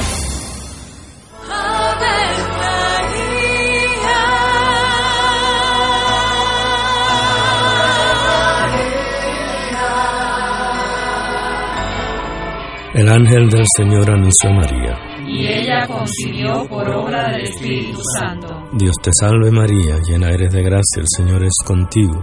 Bendita tú eres entre todas las mujeres, y bendito es el fruto de tu vientre Jesús. Santa María, Madre de Dios, ruega por nosotros pecadores, ahora y en la hora de nuestra muerte. Amén. He aquí la esclava del Señor. Hágase en mí según tu palabra. Dios te salve María, llena eres de gracia, el Señor es contigo. Bendita tú eres entre todas las mujeres y bendito es el fruto de tu vientre Jesús. Santa María, Madre de Dios, ruega por nosotros pecadores, ahora y en la hora de nuestra muerte. Amén. Y el Verbo se hizo carne. Y habitó entre nosotros. Dios te salve María, llena eres de gracia, el Señor es contigo. Bendita tú eres entre todas las mujeres y bendito es el fruto de tu vientre Jesús. Santa María, Madre de Dios, ruega por nosotros Ruega por nosotros, Santa Madre de Dios. Para que seamos dignos de alcanzar las promesas de nuestro Señor Jesucristo. Oremos. Derrama, Señor, tu gracia sobre nosotros, que por el anuncio del ángel hemos conocido la encarnación de tu Hijo, para que lleguemos por su pasión y su cruz a la gloria de la resurrección, por Jesucristo nuestro Señor. Amén. Gloria al Padre, al Hijo y al Espíritu Santo. Como era un principio, ahora y siempre, por los siglos de los siglos. Amén.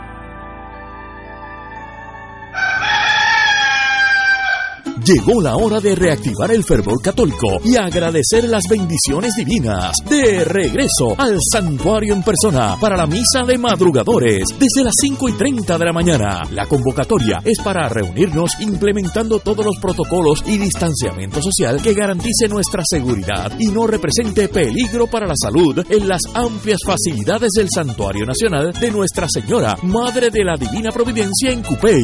Nos congregaremos con las debidas precauciones el sábado 6 de marzo a las 5 y 30 de la mañana. Misa de madrugadores de regreso al santuario. Para detalles accede a nuestra página en Facebook o llama al 787-646-9448. Transmisión radial por Radio Paz 810 AM y Radio Paz 810.com. Oro 92.5 FM. Radio Oro FM.com. Y ahora continúa Fuego Cruzado. Que será controversial la semana que viene.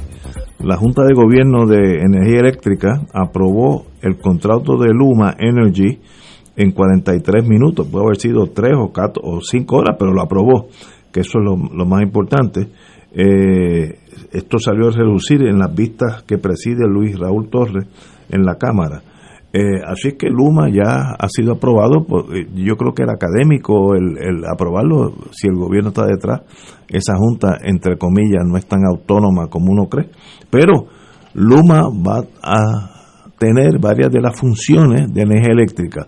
¿Es bueno, es malo a largo plazo? ¿Por dónde vamos? ¿Qué quiere decir esto, compañero? Pues mira, yo tengo aquí también una noticia que se publica en Metro que dice la Autoridad de Energía Eléctrica no sabe qué pasará con 4.500 empleados luego de la transacción con Luma y te dice que el presidente de la Junta de Gobierno de la Corporación Pública, Ralph Crail, no pudo precisar cómo la empresa manejaría el flujo de empleados una vez comience operaciones. Cuando tú vas a lo que es la ley 120 del 18, que es la ley que permite la venta eh, de la Autoridad de Energía Eléctrica tiene un grandfather clause que establece que todos los empleados retienen los derechos económicos y los beneficios marginales que tienen bajo el convenio vigente. Y que en el proceso si esos empleados van a moverse a una agencia del gobierno, a otra corporación pública, a algún municipio, se van con esos derechos y que los empleados que contrate Luma pues entran a trabajar con Luma, pero no, porque no es gobierno, entran en cero. en cero bajo las condiciones que Luma le ofrezca.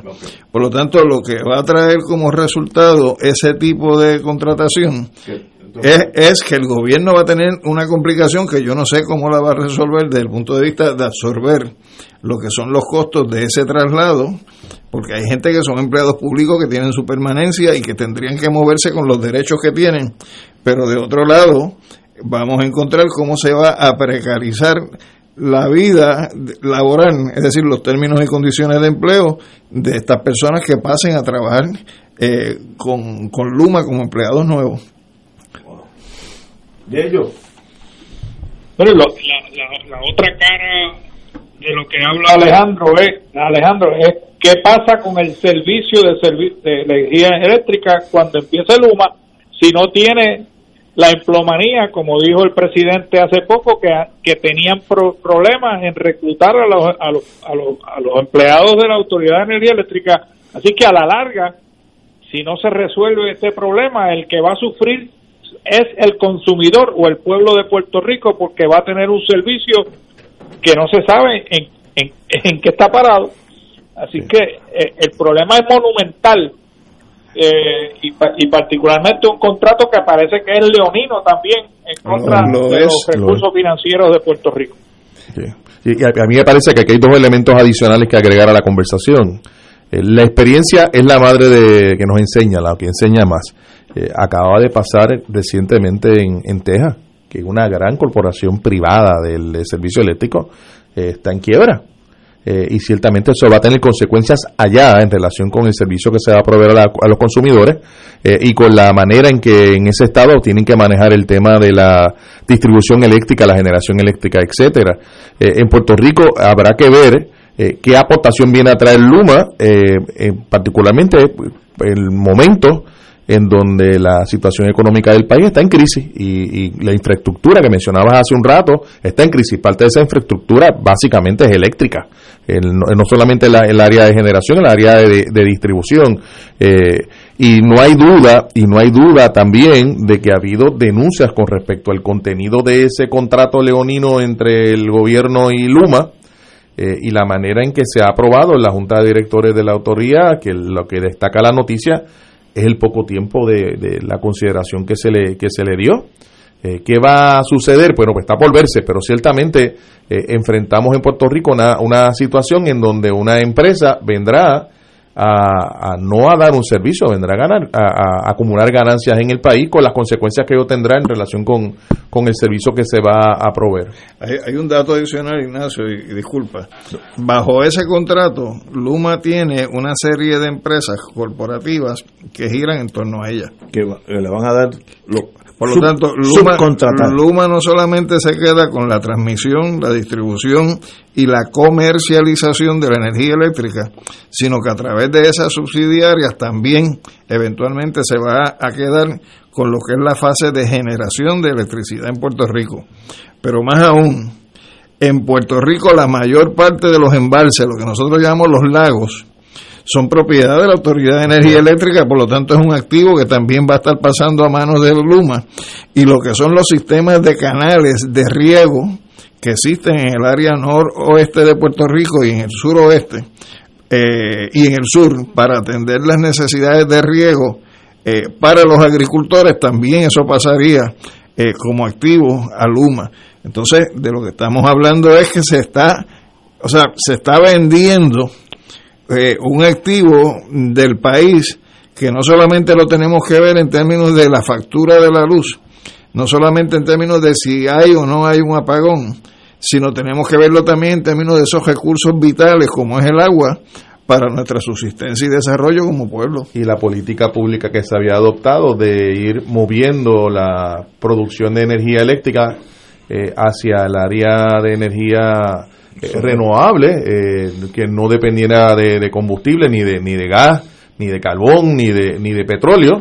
eh, que va a hacer Luma con esa po- política pública que ya que había sido adoptada y que hay una mirada en esa dirección y de hecho yo creo que la humanidad poco a poco va a ir tornándose eh, en cuanto a producir energía eléctrica eh, pues solar con viento etcétera porque es más limpia y tenemos unos problemas de calentamiento global unos problemas de am- ambientales que tienen mucho que ver con la quema de, de hidrocarburos Yello. En adición a, a esto, hay otro frente, eh, creo que fue ayer o antes de ayer, hubo una vista pública en el Comité de Recursos Naturales de la Cámara de Representantes, presidida por el señor Grijalva, pres- Grijalva se- precisamente sobre el, el cambio climático y las fuentes de energía.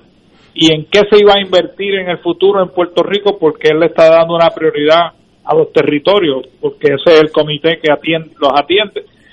Y me estuvo me estuvo eh, hasta cierto grado el, el énfasis es en energía renovable y me estuvo curioso que la comisionada residente tuvo una intervención para que hubiera una excepción a eso y se incluyera el gas natural porque ella dice que es barato pero el, el gas natural no deja de ser un un, una- un, un recurso fósil.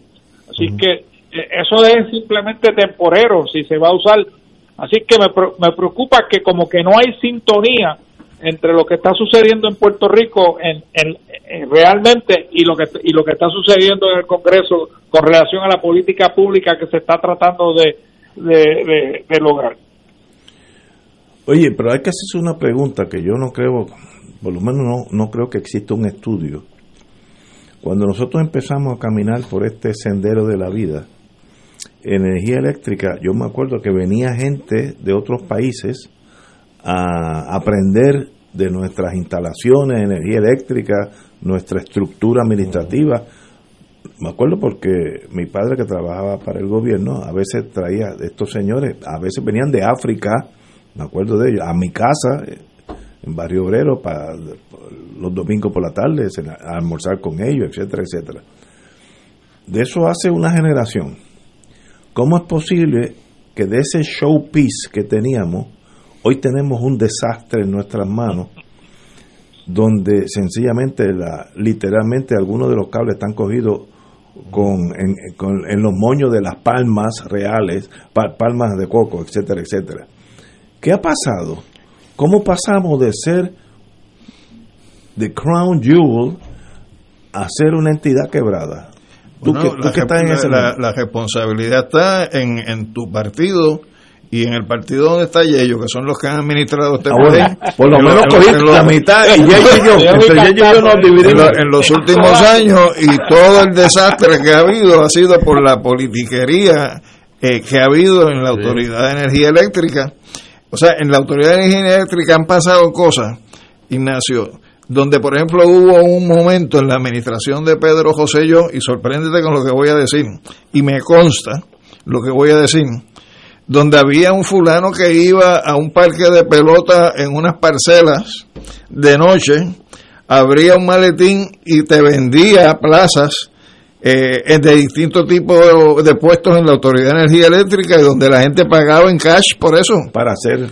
Para que se para, para sacar chavos para el PNP, o sea, a No ese a ese nivel llegaba la cosa y tú sabes que en ese maletín se llevaba ese señor cientos de miles de pesos en puestos que estaba vendiendo, donde después eh, le allanaban el camino a la persona para ocupar un puesto en la autoridad. La autoridad se convirtió sencillamente, dependiendo si eran rojos o azules, en, en un, ¿cómo te diría? En un, en un escaparate de tiendas donde se vendían puestos. Y de la misma manera tú tenías personas que se jubilaban y se convertían entonces en los contratistas. Y eran personas que conocían las necesidades de la autoridad para después acomodar propuestas de subasta. Y el elemento de la corrupción política de rojos y azules es lo que llevó a la Autoridad de Energía Eléctrica a la situación que está ahora. Entonces el problema es que los responsables de ese desastre eh, pues sencillamente miran para el lado y sencillamente toman decisiones descargando el peso de, de eso que crearon en, en los hombros de la clase trabajadora que levantó a este país a través de la, la, la electrificación del país como una empresa pública. Entonces yo creo que a la hora de uno preguntarse, oye, ¿y por qué eso pasó?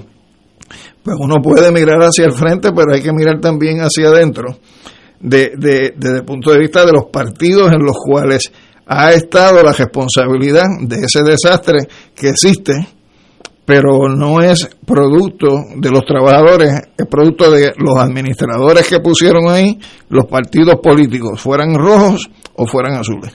Y, y, y si yo fuera el rey del mundo, que no creo que lo que me queda de vida llegue allí, voy a, a tratar, a intentarlo. Tal vez con la ayuda de Yello, que también sabe algo de eso. ¿Qué se puede hacer?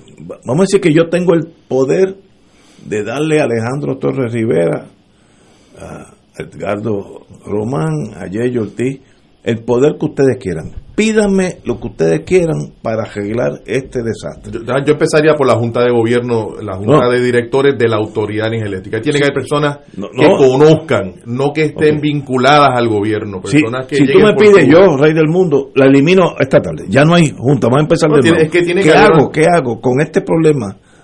¿Qué, qué se puede hacer? Pues yo creo que hay que poner en sobre el escritorio las propuestas de planes de trabajo, como lo hacen los militares a la hora de planificar eh, una ofensiva, o el que va a recibir la ofensiva a la hora de planificar la defensiva, donde tú tienes una mesa de trabajo que te puede salir bien o te puede salir mal, pero es un proceso consciente donde se están tomando en consideración los intereses de lo que uno representa no el interés del partido al cual uno pertenece.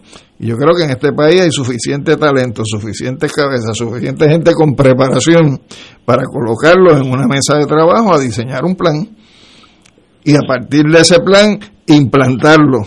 Y en el proceso de implantarlo, sacar afuera la politiquería de los partidos y sencillamente concentrarse en las capacidades y las necesidades. Así que ese es un punto de partida. Si tú, eres, si tú eres la persona que va a tomar esa decisión como rey, pues empuja eso. No, no, no. Tienes que empujar la revolución. Díganme qué francesa. hacemos, porque el no hacer nada es lo único que no se puede hacer. Eso de sí, acuerdo. eso- el no hacer nada no es posible. Oye, y, y la política pública que se ha adoptado de movernos hacia energías renovables, eso de- evidentemente es que no debe haber discusión sobre eso. Eh, de- tiene que ser la prioridad. ¿De qué manera tú te mueves en esa dirección? Bueno, pues tiene que, que planificar en el corto, en el mediano y en el largo plazo cómo va a ser tu, inversión. Pero si, si las personas que están a cargo de la gerencia, de la administración, del asunto, digamos, de, de vida corporativa de la entidad, eh, provienen de sectores que, que básicamente los nominan por sus vínculos políticos o de intereses o de intereses de clase, pues ciertamente eso no va no va a ocurrir, no va a suceder. Bueno, mi- mi- mi- mira, mira si lo que dice Alejandro y, y Edgardo es cierto, que salió a relucir que la Junta de, de Control Fiscal o de Supervisión, como le llaman, eh, tenía do- dos contratos bajo su consideración de energía renovable dirigida por el mismo muchacho que vendió las pruebitas del COVID. Ah. eso, yo no sabía eso. Eso es empresarismo. Eso es un, eso es un 4x4, un todoterreno, hace desde COVID hasta turbina. Claro. Así que, ¿sabes? Eh, No, no hay, no hay una voluntad eh, clara de parte de los dirigentes del país a, a no solamente bregar con la Autoridad de Energía Eléctrica seriamente, con ninguna de las instituciones de gobierno. Mira lo que pasó con, tú dices el showcase. Showcase era el sistema de salud que tenía Puerto Rico, que venían también aquí a verlo de diferentes partes del mundo y de hecho modelaba para un sinnúmero de otros países. Y mira lo que pasó, ya no tenemos sistema de salud. Y lo que se quiere hacer con la Universidad de Puerto Rico, que también ciertamente se había destacado históricamente por sus aportaciones al país, eh, de desmontarla, de, de quitarle el presupuesto.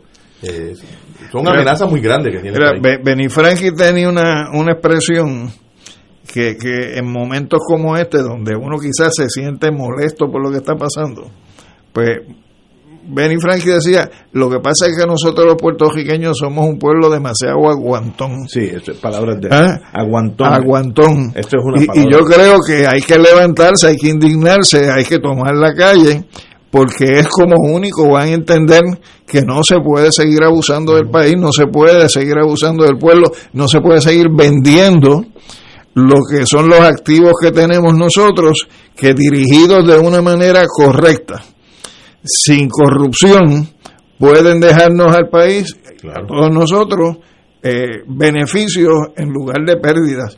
Entonces, en ese sentido, pues, no podemos seguir siendo un pueblo aguantón. Hay que, hay que buscar la manera de uno indignarse y canalizar esa indignación. Fíjate, ahora mismo en la Junta está sucediendo algo Sí, maravilloso. lo de la plaza. Claro, lo de la plaza, el, el área, digamos, de los pequeños comerciantes del pueblo. Extraordinario. Eh, yo creo que por ahí eh, hay una serie de, de propuestas, de ideas que se deben de acoger, de implementar, de multiplicar. Piensa en Culebra, en Vieques, Sí, por ejemplo. mucho Porque, más fácil. Que es más sencillo, es más fácil que electrificar, digamos, a Maricabo Las Marías, que pues, son, son regiones eh, montañosas, un tanto más complicadas. Eh, evidentemente, alternativas, ideas, por supuesto que hay. Ahora, ahora. ¿Cómo llegué? Estoy echando para atrás a ver si busco a- a- algunas razones por qué llegamos aquí. En este momento, según algunos economistas, electricidad debe más de lo que vale. Creo que vale 9 y debe 10 billones, algo por el estilo, ¿no? Eh, muy bien, yo no tengo problema con esa deuda. Ahora, si yo debo 10 billones de dólares, ¿en dónde están esos 10 billones de dólares? Pues, Ignacio, Porque si donde, mismo los va a encontrar Luma, porque Luma no va a poner un centavo No, no, pero- pero no- para hacer pero- nada, sino que con lo- los fondos que vienen es que Luma se va a quedar con el bizcocho. Pero si yo debo 10 billones y tú me dices a mí, sí, Ignacio, pero mira, tenemos unas turbinas brand new, Cadillacs, allá en Aguirre y en Palo Seco, cambiamos las turbinas, los generadores, el 70% de los generadores son nuevos, las líneas que hemos tirado soterradas son, pues yo entiendo, es más, si se, tiene que hacer 10 billones más, no hay problema. ¿Dónde están esos 10 millones yo lo he- que desaparecieron? Pues, pues lo que te estoy diciendo es que si no los encuentras, pues entonces procura que eso no vuelva a repetirse. Ah, no, no, que en Y vez de entonces, 10 sean 20. Por eso, entonces en ese sentido, Luma no va a poner un centavo de sus recursos económicos. Luma se va a montar en lo que van a ser las transferencias para mejorar la infraestructura del país y con ese dinero ellos se van a quedar con una parte para su bolsillo, independientemente pongan otro en, en términos del cambio de la infraestructura. La pregunta es por qué eso se tiene que hacer con manos privadas cuando eso se puede No. hacer con manos Estoy- públicas estoy de acuerdo y sale más, más económico. Pero de hecho. no ha habido un estudio de algunos economistas contables que son muy buenos en ese mundo de decir dónde se fueron esos 10 billones. Aquí no están, en el bolsillo no Es están. que no ha habido Así que- auditoría de deuda no, ni en la autoridad pero- ni en el gobierno, no hay duda. La, la, auditori- la, la- la deuda de la autoridad es el microcosmo de Sí, lo que de- es la deuda del país. Sí, sí, sí, que nadie el otro sabe. día hablamos aquí con Marsuach donde sin contar, sin contar lo que es la deuda de los municipios, en la suma que él dio de 55 mil millones en los sistemas de retiro Increíble. y 76 mil millones en lo que era la deuda del gobierno, ya nos montamos en 120, sin contar con la de los municipios.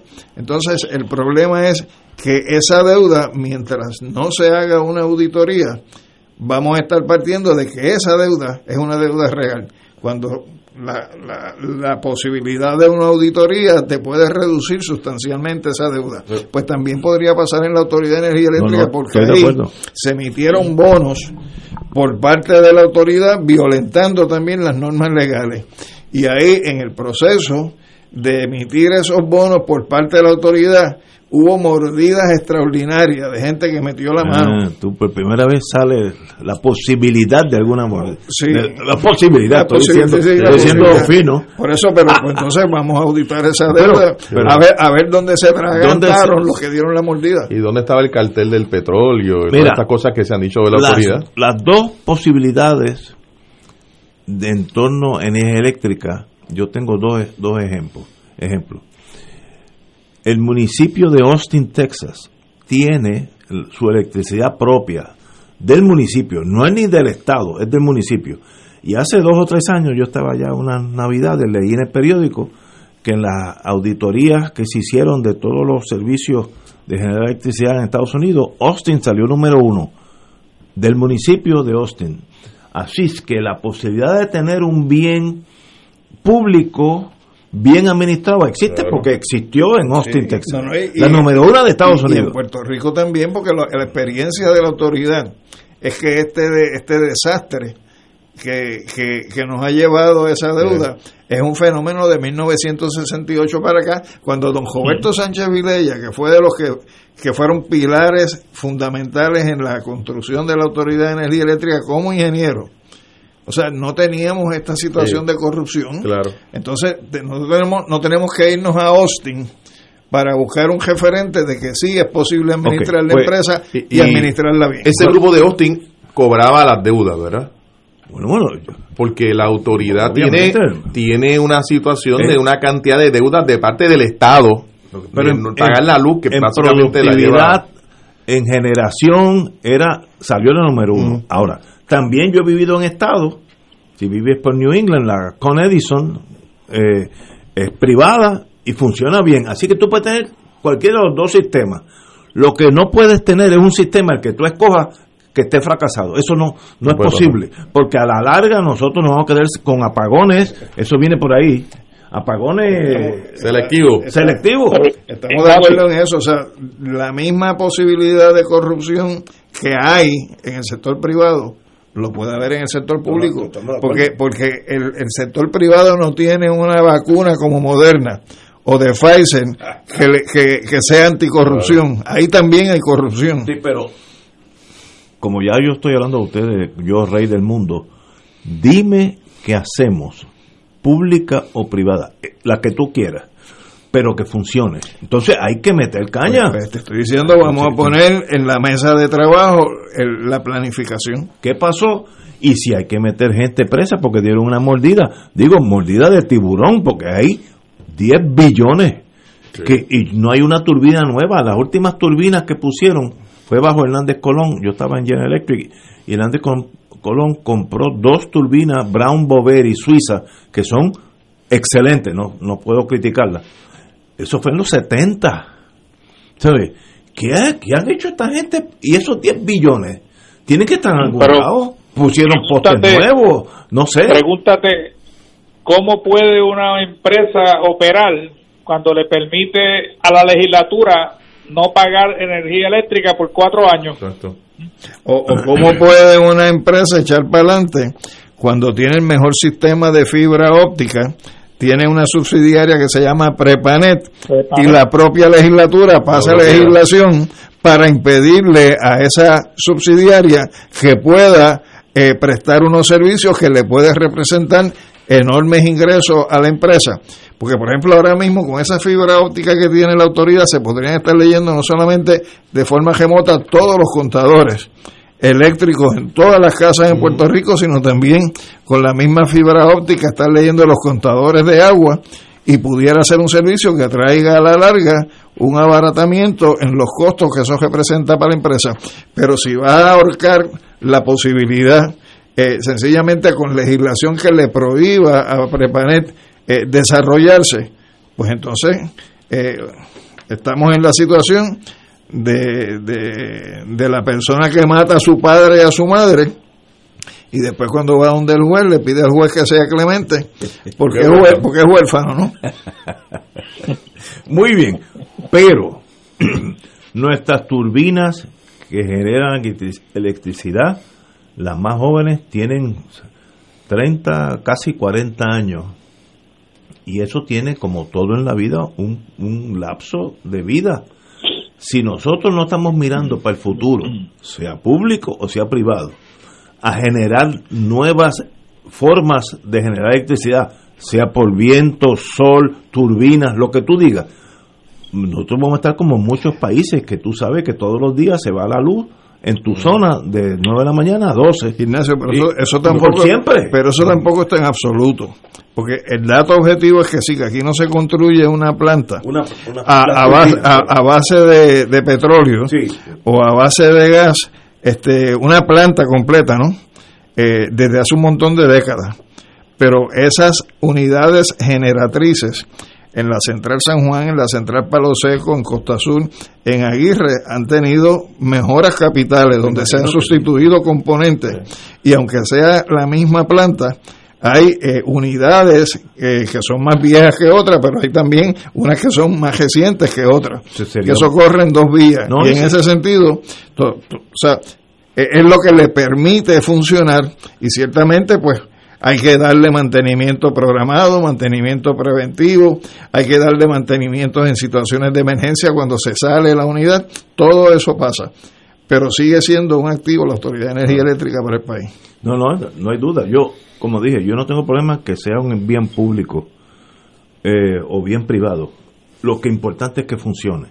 Porque uno no está viviendo en el cuarto nivel del mundo, ya brincamos del tercero, donde, eh, bueno, en, en Puerta de Tierra, los últimos 30 años no se iba a la luz. Nunca. Y ahora ya es normal. Pues eso es que el sistema se está debilitando.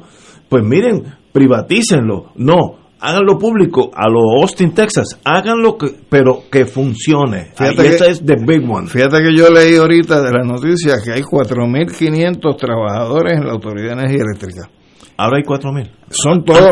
An- antes había más. Oye, pero ese 4.500 recoge toda la fuerza de trabajo, unionada y no unionada. La UTIER, este, hace 20 años, incluyendo, pues claro, 200 o 300 trabajadores temporeros, tenía 6.000 y pico de afiliados. Por lo tanto, eso lo que te refleja es cómo se ha ido reduciendo la plantilla. Y en la medida en que se reduce la plantilla, faltan manos para poder darle, por ejemplo, el mantenimiento a las líneas, para darle el mantenimiento adecuado a las unidades generatrices, para poder dar un mejor servicio desde el punto de vista de servicio al cliente. Si tú vas sacando a la gente, si tú no vas renovando tu fuerza de trabajo, Va a tener problemas. pues vas a tener problemas. Entonces, mm, con 4.500 empleados, tú no puedes pedir que se haga lo que se hacía antes con 8 con 9.000. Vamos a una pausa, amigos.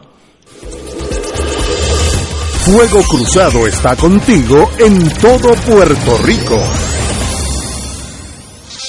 Este es un mensaje del sistema de alerta de emergencia. El jueves 11 de marzo, las emisoras de radio, televisión y sistemas de cable y satélite de Puerto Rico estarán participando en el simulacro de alerta Tsunami Caribe Wave 2021. Si usted escucha la señal de alerta o sirenas ese día alrededor de las 10 de la mañana, no olvide que se trata de una prueba. Recuerde, el sistema de alerta de emergencia es su fuente oficial de información cuando surgen posibles situaciones de peligro para la población.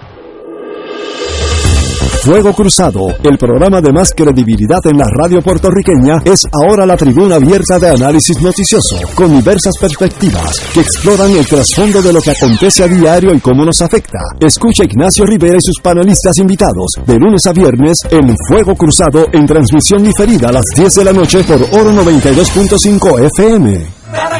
Te invitamos todos los domingos a la una de la tarde por Radio Paz 810 AM y los sábados a las 7 de la mañana por Oro 92.5 Cuidando la Creación con la hermana Lisi y sus colaboradores. Entrevista, mensajes educativos y dándole voz a grupos que ayudan a cuidar la creación en el mundo. Recuerda por Radio Paz 810 AM, una de la tarde, domingo, sábado por Oro 92.5 FM a las 7 de la mañana.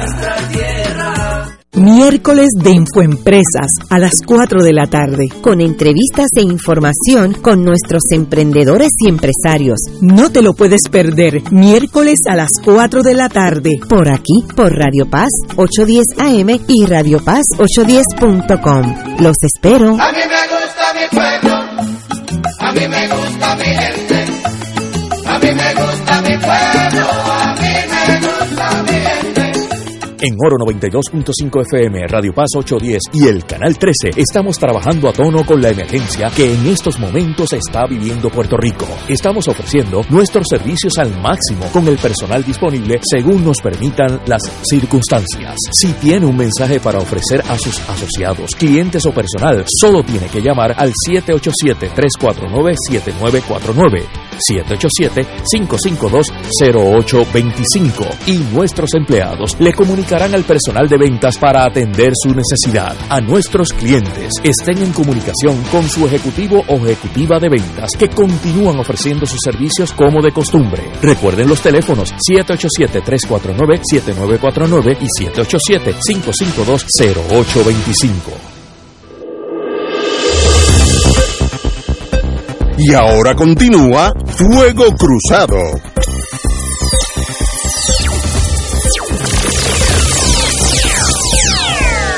Compañero Carlos. Yo creo que es importante eh, ver esto en un proceso. Eh, los que han estudiado los procesos de privatización de servicios públicos han encontrado un patrón de conducta.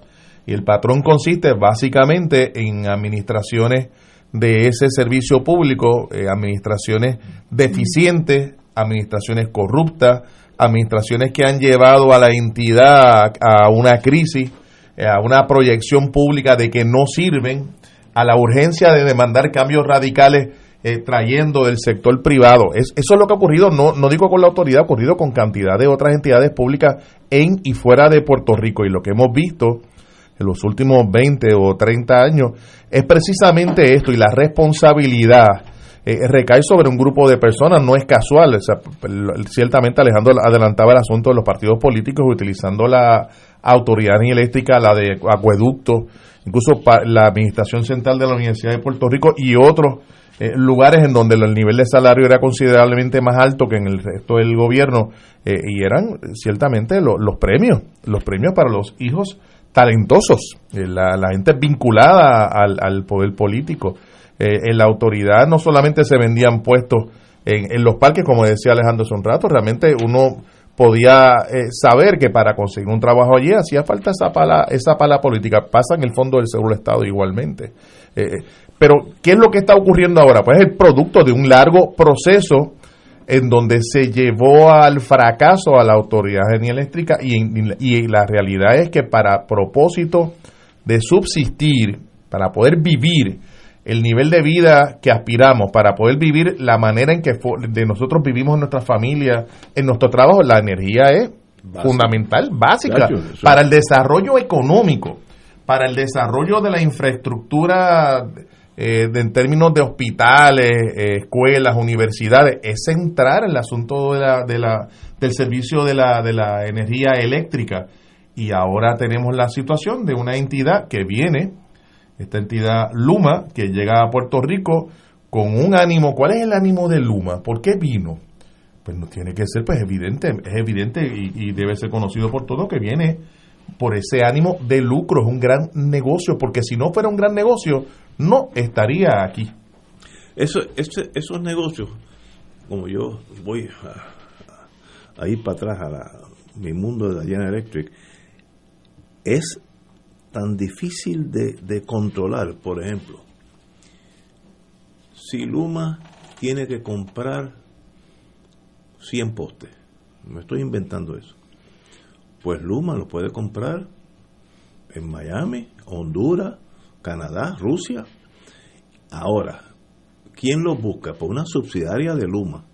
Así que hay ganancias que no se ven en, en- en el, eh, en el estado de... se multiplican como los panes y los peces. Sí, por- porque tú puedes, voy a comprar bombillas este, de- para los parques, necesito comprar medio millón de dólares en, bolvi- en bombillas, lámparas, mejor dicho, en vez de bombillas. Ok, pero puedo, tengo 27 opciones de comprar. Ahora, yo no voy a salir por ahí, ir a True Value y buscar un millón de dólares en bombillas, no. Me lo va a buscar una subsidiaria mía que se especialice en eso. Entonces, tú no vas a ver el, el- el- el- la ganancia es mucho más amplia porque tú estás controlando muchas cosas que ni se ven. El que vende petróleo, bueno, yo puedo ir a Brasil, Petrobras, y allí puedo comprar el bunker fuel, ¿sí? Pero yo tengo una en Nigeria, que es parte de mí, que me lo vende también. Entonces yo se lo puedo comprar a Nigeria. Entonces, eso para esa subsidiaria es una bonanza. Y, y, y nosotros hemos gastado lo mismo, pero ellos cortaron el brasilero que estaba vendiéndonos e- ese petróleo y ahora lo, lo compra una de las de ellas. Eso va a pasar. Las compañías funcionan así. Eso es lo que queremos o no. Eso es para cada puertorriqueño decidir. Pero esa, así son las cosas. No, no, no, no piensen que Luma sencillamente viene aquí interesada que a mí no se me vaya la luz. No, no, no, no, es la vocación de servicio. no, no es para que Ignacio no tenga problemas de noche cuando se va la luz. Eso es, bueno, si lo hacen mejor, porque entonces hacen más dinero, ¿no? Eh, Así que hay eh, ese instinto de- del capitalismo de ganar aún más. Pero hay que no ser inocente. Estamos bregando con gente que sabe hacer las cosas mundialmente. Fíjate que esto es un consorcio, creo que hay entre Canadá y Estados Unidos. Este, así que imagínate los pejes que hay ahí, ¿no? Hay gente que se dedica a eso. Eh, pero, El, el detalle es que las víctimas vamos a ser nosotros. Tú y yo. bueno, para mí es fácil. Y las próximas generaciones del país. Eh, Ay, bueno, no voy a profundizarme en eso porque me, me da me da sentimiento. un viernes de. No, no, sí, me voy a deprimir.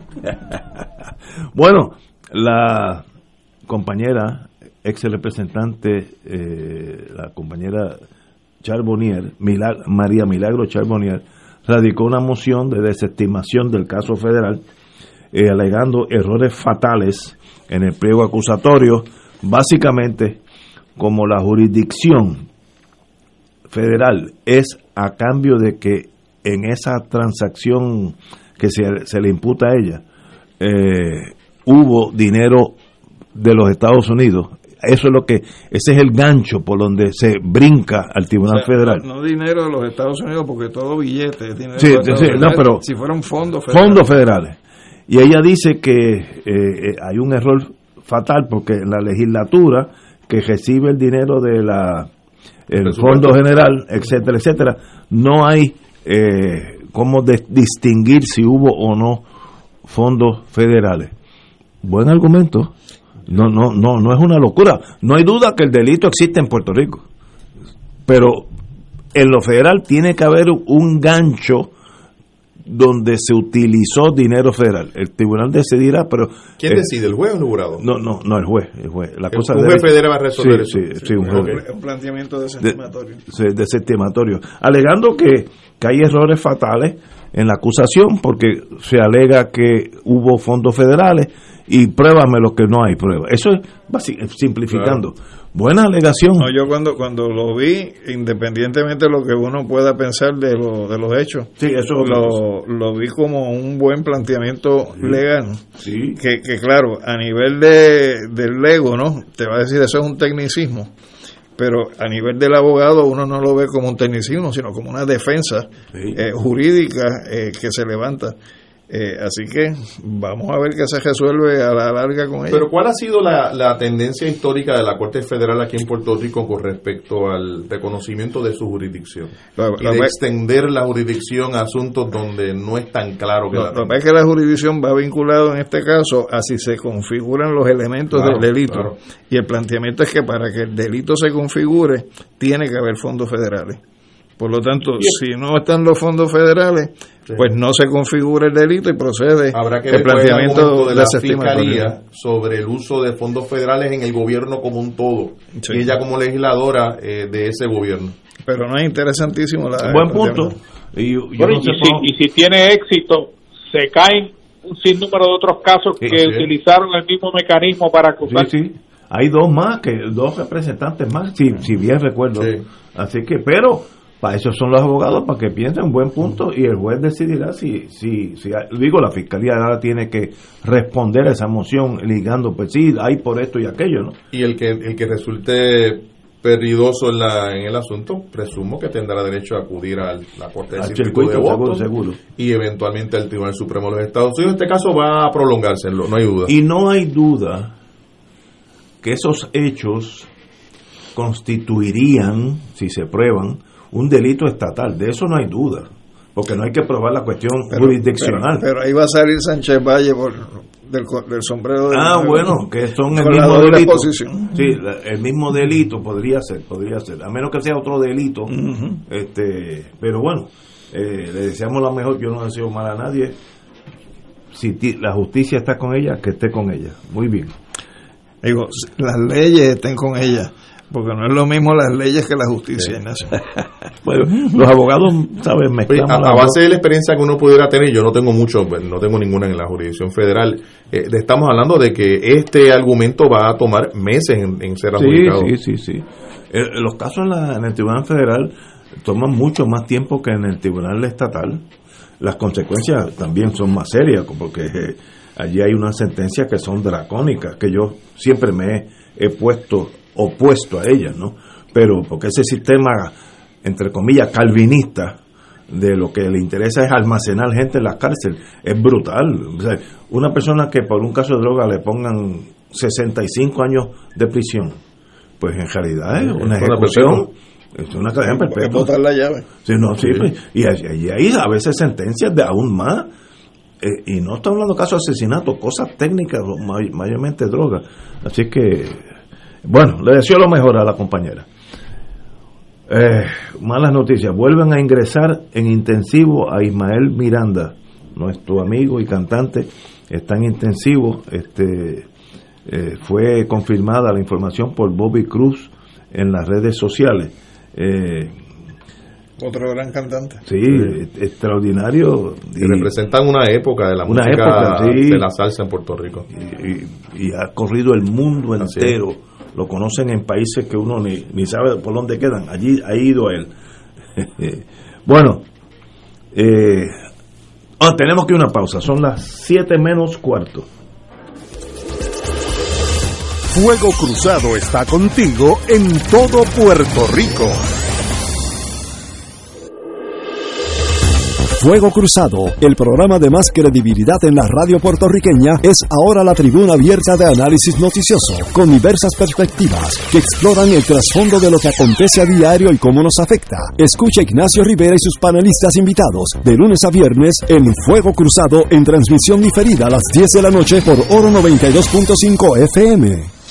Este es un mensaje del sistema de alerta de emergencia. El jueves 11 de marzo, las emisoras de radio, televisión y sistemas de cable y satélite de Puerto Rico estarán participando en el simulacro de alerta Tsunami Caribe Wave 2021. Si usted escucha la señal de alerta o sirenas ese día alrededor de las 10 de la mañana, no olvide que se trata de una prueba. Recuerde, el sistema de alerta de emergencia es su fuente oficial de información cuando surgen posibles situaciones de peligro para la población.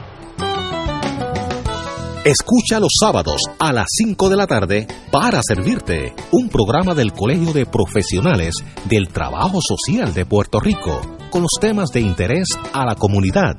Recuerda, los sábados a las 5 de la tarde para servirte por Radio Paz 810. Saludos, mi nombre es Miguel Camacho de la compañía Ritelo de Puerto Rico y te invito a que me acompañe todos los lunes a las 4 y 30 de la tarde por esta tu emisora Radio Paz, un programa donde trataremos temas de salud y bienestar para usted y su familia. Recuerde, todos los lunes a las 4 y 30 de la tarde por Radio Paz 810 AM. Les espero. Miguel Camacho, representante de la compañía Ritelo de Puerto Rico, 787 565 4183 miércoles de Infoempresas a las 4 de la tarde. Con entrevistas e información con nuestros emprendedores y empresarios. No te lo puedes perder, miércoles a las 4 de la tarde. Por aquí, por Radio Paz 810 AM y Radio Paz 810.com. Los espero. A mí me gusta mi pueblo, a mí me gusta mi gente,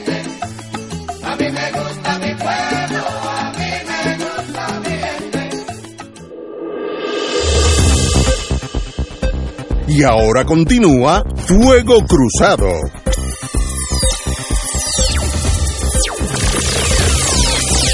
Regresamos amigos y amigas. Hoy salió en la prensa algo que marca eh, en momentos históricos que se le quedan a uno presente.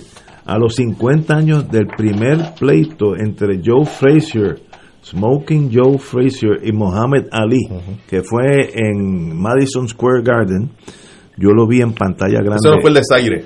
No, no. Este, eh, eh, Zahir fue con George Foreman. Sí, y, no, y, y Ali era tan y tan genial que le ponía nombres a las peleas. Rumble in the Jungle, que era Zaire. Este, y luego el, el desquite de esta pelea que ganó Frazier fue en Manila. Y él le decía, Thriller in Manila. E- Era un genio de la creación y un boxeador. Yo nunca he visto un boxeador. Y la que tuvo con Don Cholito. Ahí las que perdió. Pero fue una. Era cuando Mohamed Ali estaba en, en el pico de su carrera y era querido por bueno, todos nosotros. Eh, y Fraser, Smoking Joe Fraser, le ganó esa pelea, pero rotundamente lo tiró a la lona, eh, de forma bárbara. Luego vino el desquite en Manila, Filipinas, y fue una pelea, los- me gusta mucho el boxeo, los, los que siguen el boxeo dicen que fue tan y tan bárbara que los dos, los dos se hirieron de muerte en torno a continuar peleando. Fue una cosa de casi Eran 15, suicidio. eran a 15 asaltos en Sí, esa época. sí. Y no, y se desbarataron. Yo me acuerdo, Ese, ese, ese puño uno veía cómo se deformaba. el Sí, no. Y Joe Frazier, cuando iba a la esquina de él, se quitaba la boquilla y lo que tiraba era sangre, chorros de sangre. Una, la de Filipinas. Eso dicen que los dos se eliminaron como boxeadores porque se desbarataron.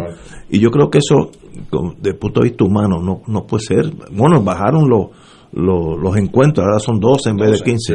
Pero me acuerdo como ahora uno lleno de juventud viendo aquello, brincamos y saltamos, este, nos sorprendimos cuando Ali perdió, Mohamed Ali, eh, y Pero yo- ellos, peli- ellos pelearon tres veces. sí, sí, Ali ganó la primera, Frazier la segunda y Ali la tercera. eh, Hubo una donde él decía, Who I am? Y le decía, Jesús Clay. Y le decía, no, Mohamed Ali. Y ahí tiraba el La, la reali- la realidad que desarrolló eh, una presencia pública bien muy importante No, no, no. que disparó ese deporte en términos comerciales. Y la gente quería verlo en aquellos circuitos cerrados. Y es no que- era época de pay-per-view, era circuitos cerrados. Eh, pagar la entrada, las apuestas que se desarrollaran en torno a esa- esas peleas y eran es que era-. Mohamed Ali era inteligente, tenía ese, esa cosa ah, de zorro, ah, eh, wolf, le dicen en inglés, que uno, él sabía por dónde meterse, eh, dominaba el escenario. Y, y los movimientos, la y era un boxeador que yo nunca he visto un peso completo con esos movimientos tan parecía una bailarina de ballet. Sí, y yo recuerdo, lo recuerdo ya, ya de muy mayor en las Olimpiadas de Atlanta, que él fue el que encendió el- la llama, ¿verdad? Del, Porque él empezó como atleta olímpico. Sí, así es, sí. así es. Y lo que sí recuerdo es que tenía unos padecimientos extraordinarios producto de, de la experiencia como boxeador, porque realmente ese- esa, esa experiencia lo marcó para el resto de su vida en términos de su salud mental y, y física. Sí, él terminó mal, mal, mal de salud. Nunca Oye, Ignacio, Diga usted. y hay que decir que el gobierno de los Estados Unidos nos robó a los amantes del boxeo bueno varios años, de los mejores años Sí, de cinco Muhammad años. Ali. Cinco años por negarse a, A- a servir al servicio militar obligatorio. Sí, Me- me acuerdo como eso, como ahora. Aquello estremeció al mundo. Bueno, hay una noticia aquí que, que es jocosa, lo único que es triste. Eh, el 50% de las estaciones de gasolina en Puerto Rico no tienen al día el sello de inspección que pide DACO para garantizar que la bomba está despachando lo que usted compra. Y, el- Ok. y- y DACO no tiene la capacidad ni siquiera para revisar el 5% de ese 50%. Actualmente, entre 5 a 6 de cada 10 estaciones no tienen el, el sello de inspección. Pero eso no es culpa de la gasolinera. Este, porque dicen eh, inspecciones sorpresas en gasolinera. La gasolinera usted sabe dónde está. Ahora, si usted no manda a alguien que inspeccione, si pues no, no- no, no- le, no le eche la culpa es a la que no tienen inspectores. Da- DACO es una agencia que podría cerrar mañana y nadie sufre. Pero es cómico porque el- el- los funcionarios que hablan es como si la gasolinera fuera negligente. Mire, usted no puede moverse. La gasolinera de Puerta Tierra lleva allí desde que yo era niño y está allí. Así que ir a buscar el sello, usted manda a DACO a, a Chencho. Pero para eso, sé que tienes, existe. para eso tienes que tener personal tiene, que trabaje. tiene que existir Chencho. Si no, Pues, bueno, a la verdad que estamos, eso es parte de... Entonces hay otra noticia que es 17% de todos los alimentos se desperdician en el mundo entero. Eso quiere decir que hay países que podrían vivir con la comida que se desperdicia en el mundo entero. Eh, y, y es una, una noticia que dice, ¿cómo es posible que el ser humano no haya encontrado forma de ser más Y- y- productivo en la comida? y eso sin contar los almacenes en Puerto Rico. ¿sabes? ¿Te acuerdas? Aquellos almacenes que encontraron pollos que llevaban 10 años almacenados. Oye, como contrasta eso con el, el tema de la hambruna. Eh, No, por eso, ¿Cómo es posible que se pierda y tanta gente muriendo? No padeciendo, muriendo de hambre. Yo vi en estos días eh, una hambruna, no sé si en Eritrea. Yemen, o- Yemen Yemen. Yemen. Yemen Y yo ve- uno ve los niños ya en el proceso de morirse de hambre. Oye, y a nadie, como allí no hay petróleo ni uranio, a nadie le importa, a nadie. Lo que pasa es que quien está haciendo la guerra contra esa población es Arabia Saudita. Sí, que nos Y- vende 25% del petróleo. Sí. Así que con ese nene hay que manejarlo de lejito. A quien el gobierno de Estados Unidos le ha perdonado inclusive eh, su Asesinato. participación en asesinato de reporteros de Washington Post. Sí, sí. Eh, bueno, el, aquel... El, pri- el príncipe de Arabia Khashoggi. Khashoggi, sí, sí, sí. Bueno, pero... El que picaron en cantito allí en Turquía. Uy, Sí, así es. Sí.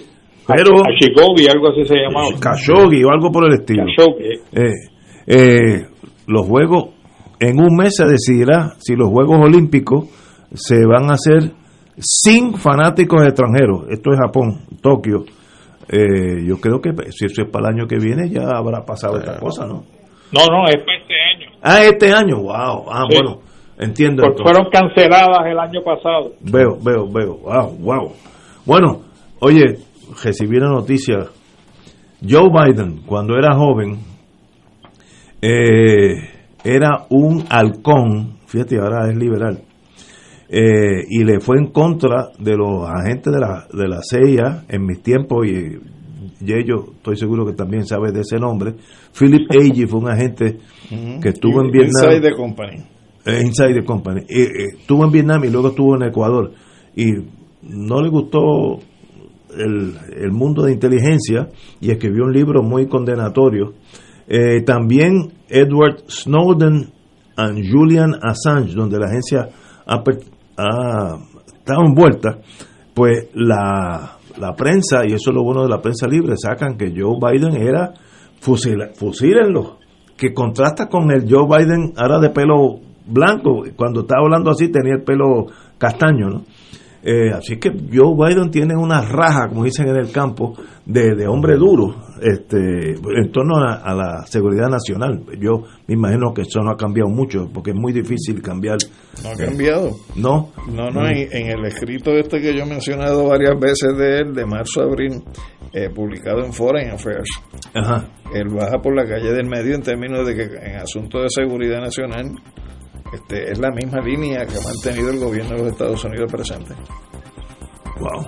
Y ayer el Tribunal Supremo reafirmó el, eh, la ley que permite eh, sacar del país a aquellos extranjeros que no son ciudadanos, aquellos extranjeros, aunque sean legales, y los ilegales ni te ocupes, pero que cometan un delito grave, es, es mandatorio. El Supremo La ayer- deportación. La deportación es mandatoria, no es si quieren o no quieren. Eh, y eso, eso eh, traumatiza a mucha gente. Por ejemplo, si usted llega de Guatemala a los tres años y, y por, por negligencia o por dejadez no se hace ciudadano y a los 40 comete un delito guiando borracho, vamos a ponerlo así, usted es deportado a Guatemala y usted no sabe ni dónde queda Guatemala.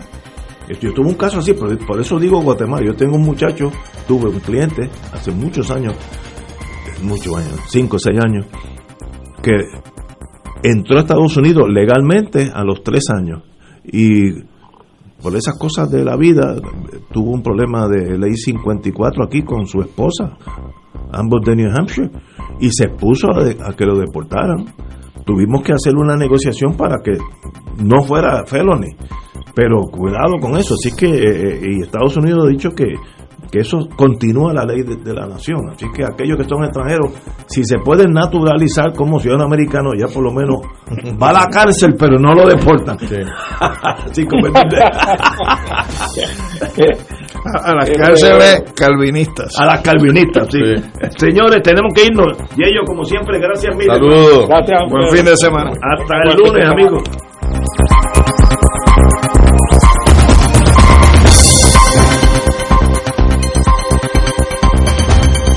Esta emisora y sus anunciantes no se solidarizan necesariamente con las expresiones vertidas en el programa que acaban de escuchar.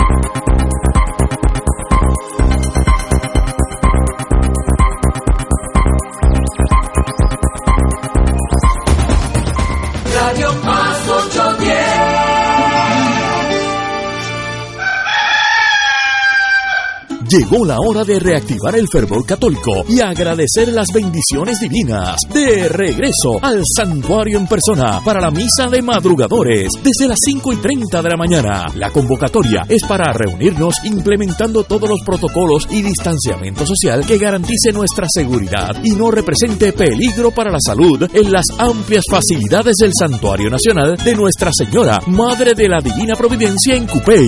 Nos congregaremos con las debidas precauciones el sábado 6 de marzo a las 5 y 30 de la mañana. Misa de madrugadores de regreso al santuario. Para detalles accede a nuestra página en Facebook o llama al 787-646-9448. Transmisión radial por Radio Paz 810 AM y Radio Paz 810.com. Oro 92.5 FM. Radio Oro FM.com.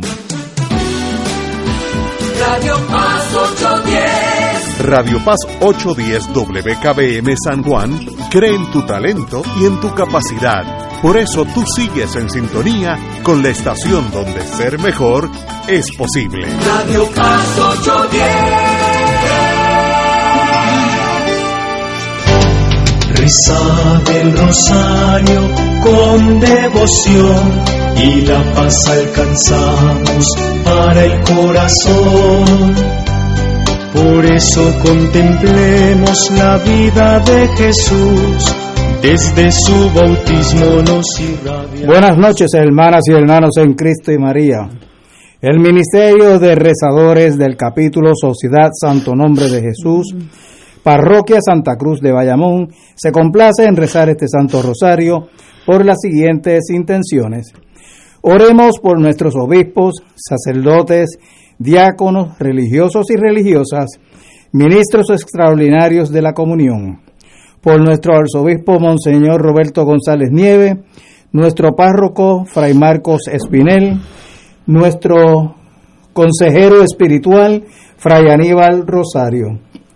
Oremos por la salud de Josie Mejía, Aurelio Morales, Pedro Sánchez, Eneida Sánchez, Mercedes Rivera, Fernando Rivera y esposa, Provi Román, Lisette Jiménez, Rafi, Rafi Vega, Cándido Ortiz, Nélida Jiménez, Rosa Coto, José A. Bernabé, Rubén Nieves, Carmen Delia Ortega, familia Burgos Santiago, Carmelo Sánchez Roble e Ismael Miranda.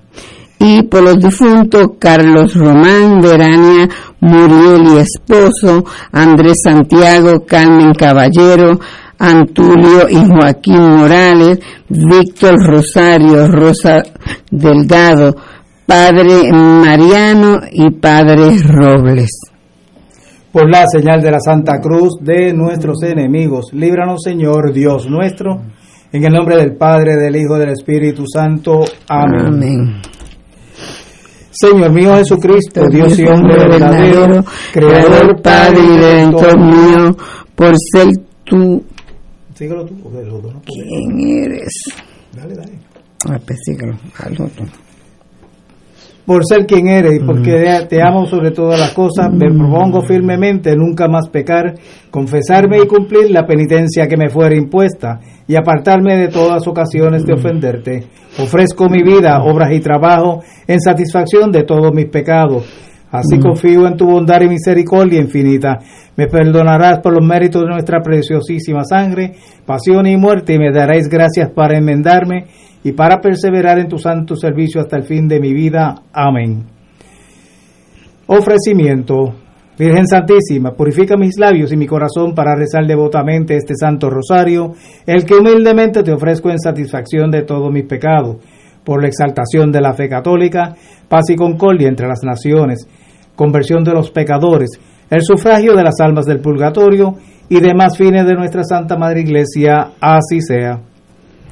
Los misterios que vamos a contemplar son los misterios dolorosos. Y el primer misterio doloroso es la oración de nuestro Señor en el huerto. Padre nuestro que estás en los cielos, santificado sea tu nombre. Venga a nosotros tu reino. Hágase tu voluntad en la tierra como en el cielo. Danos hoy nuestro pan de cada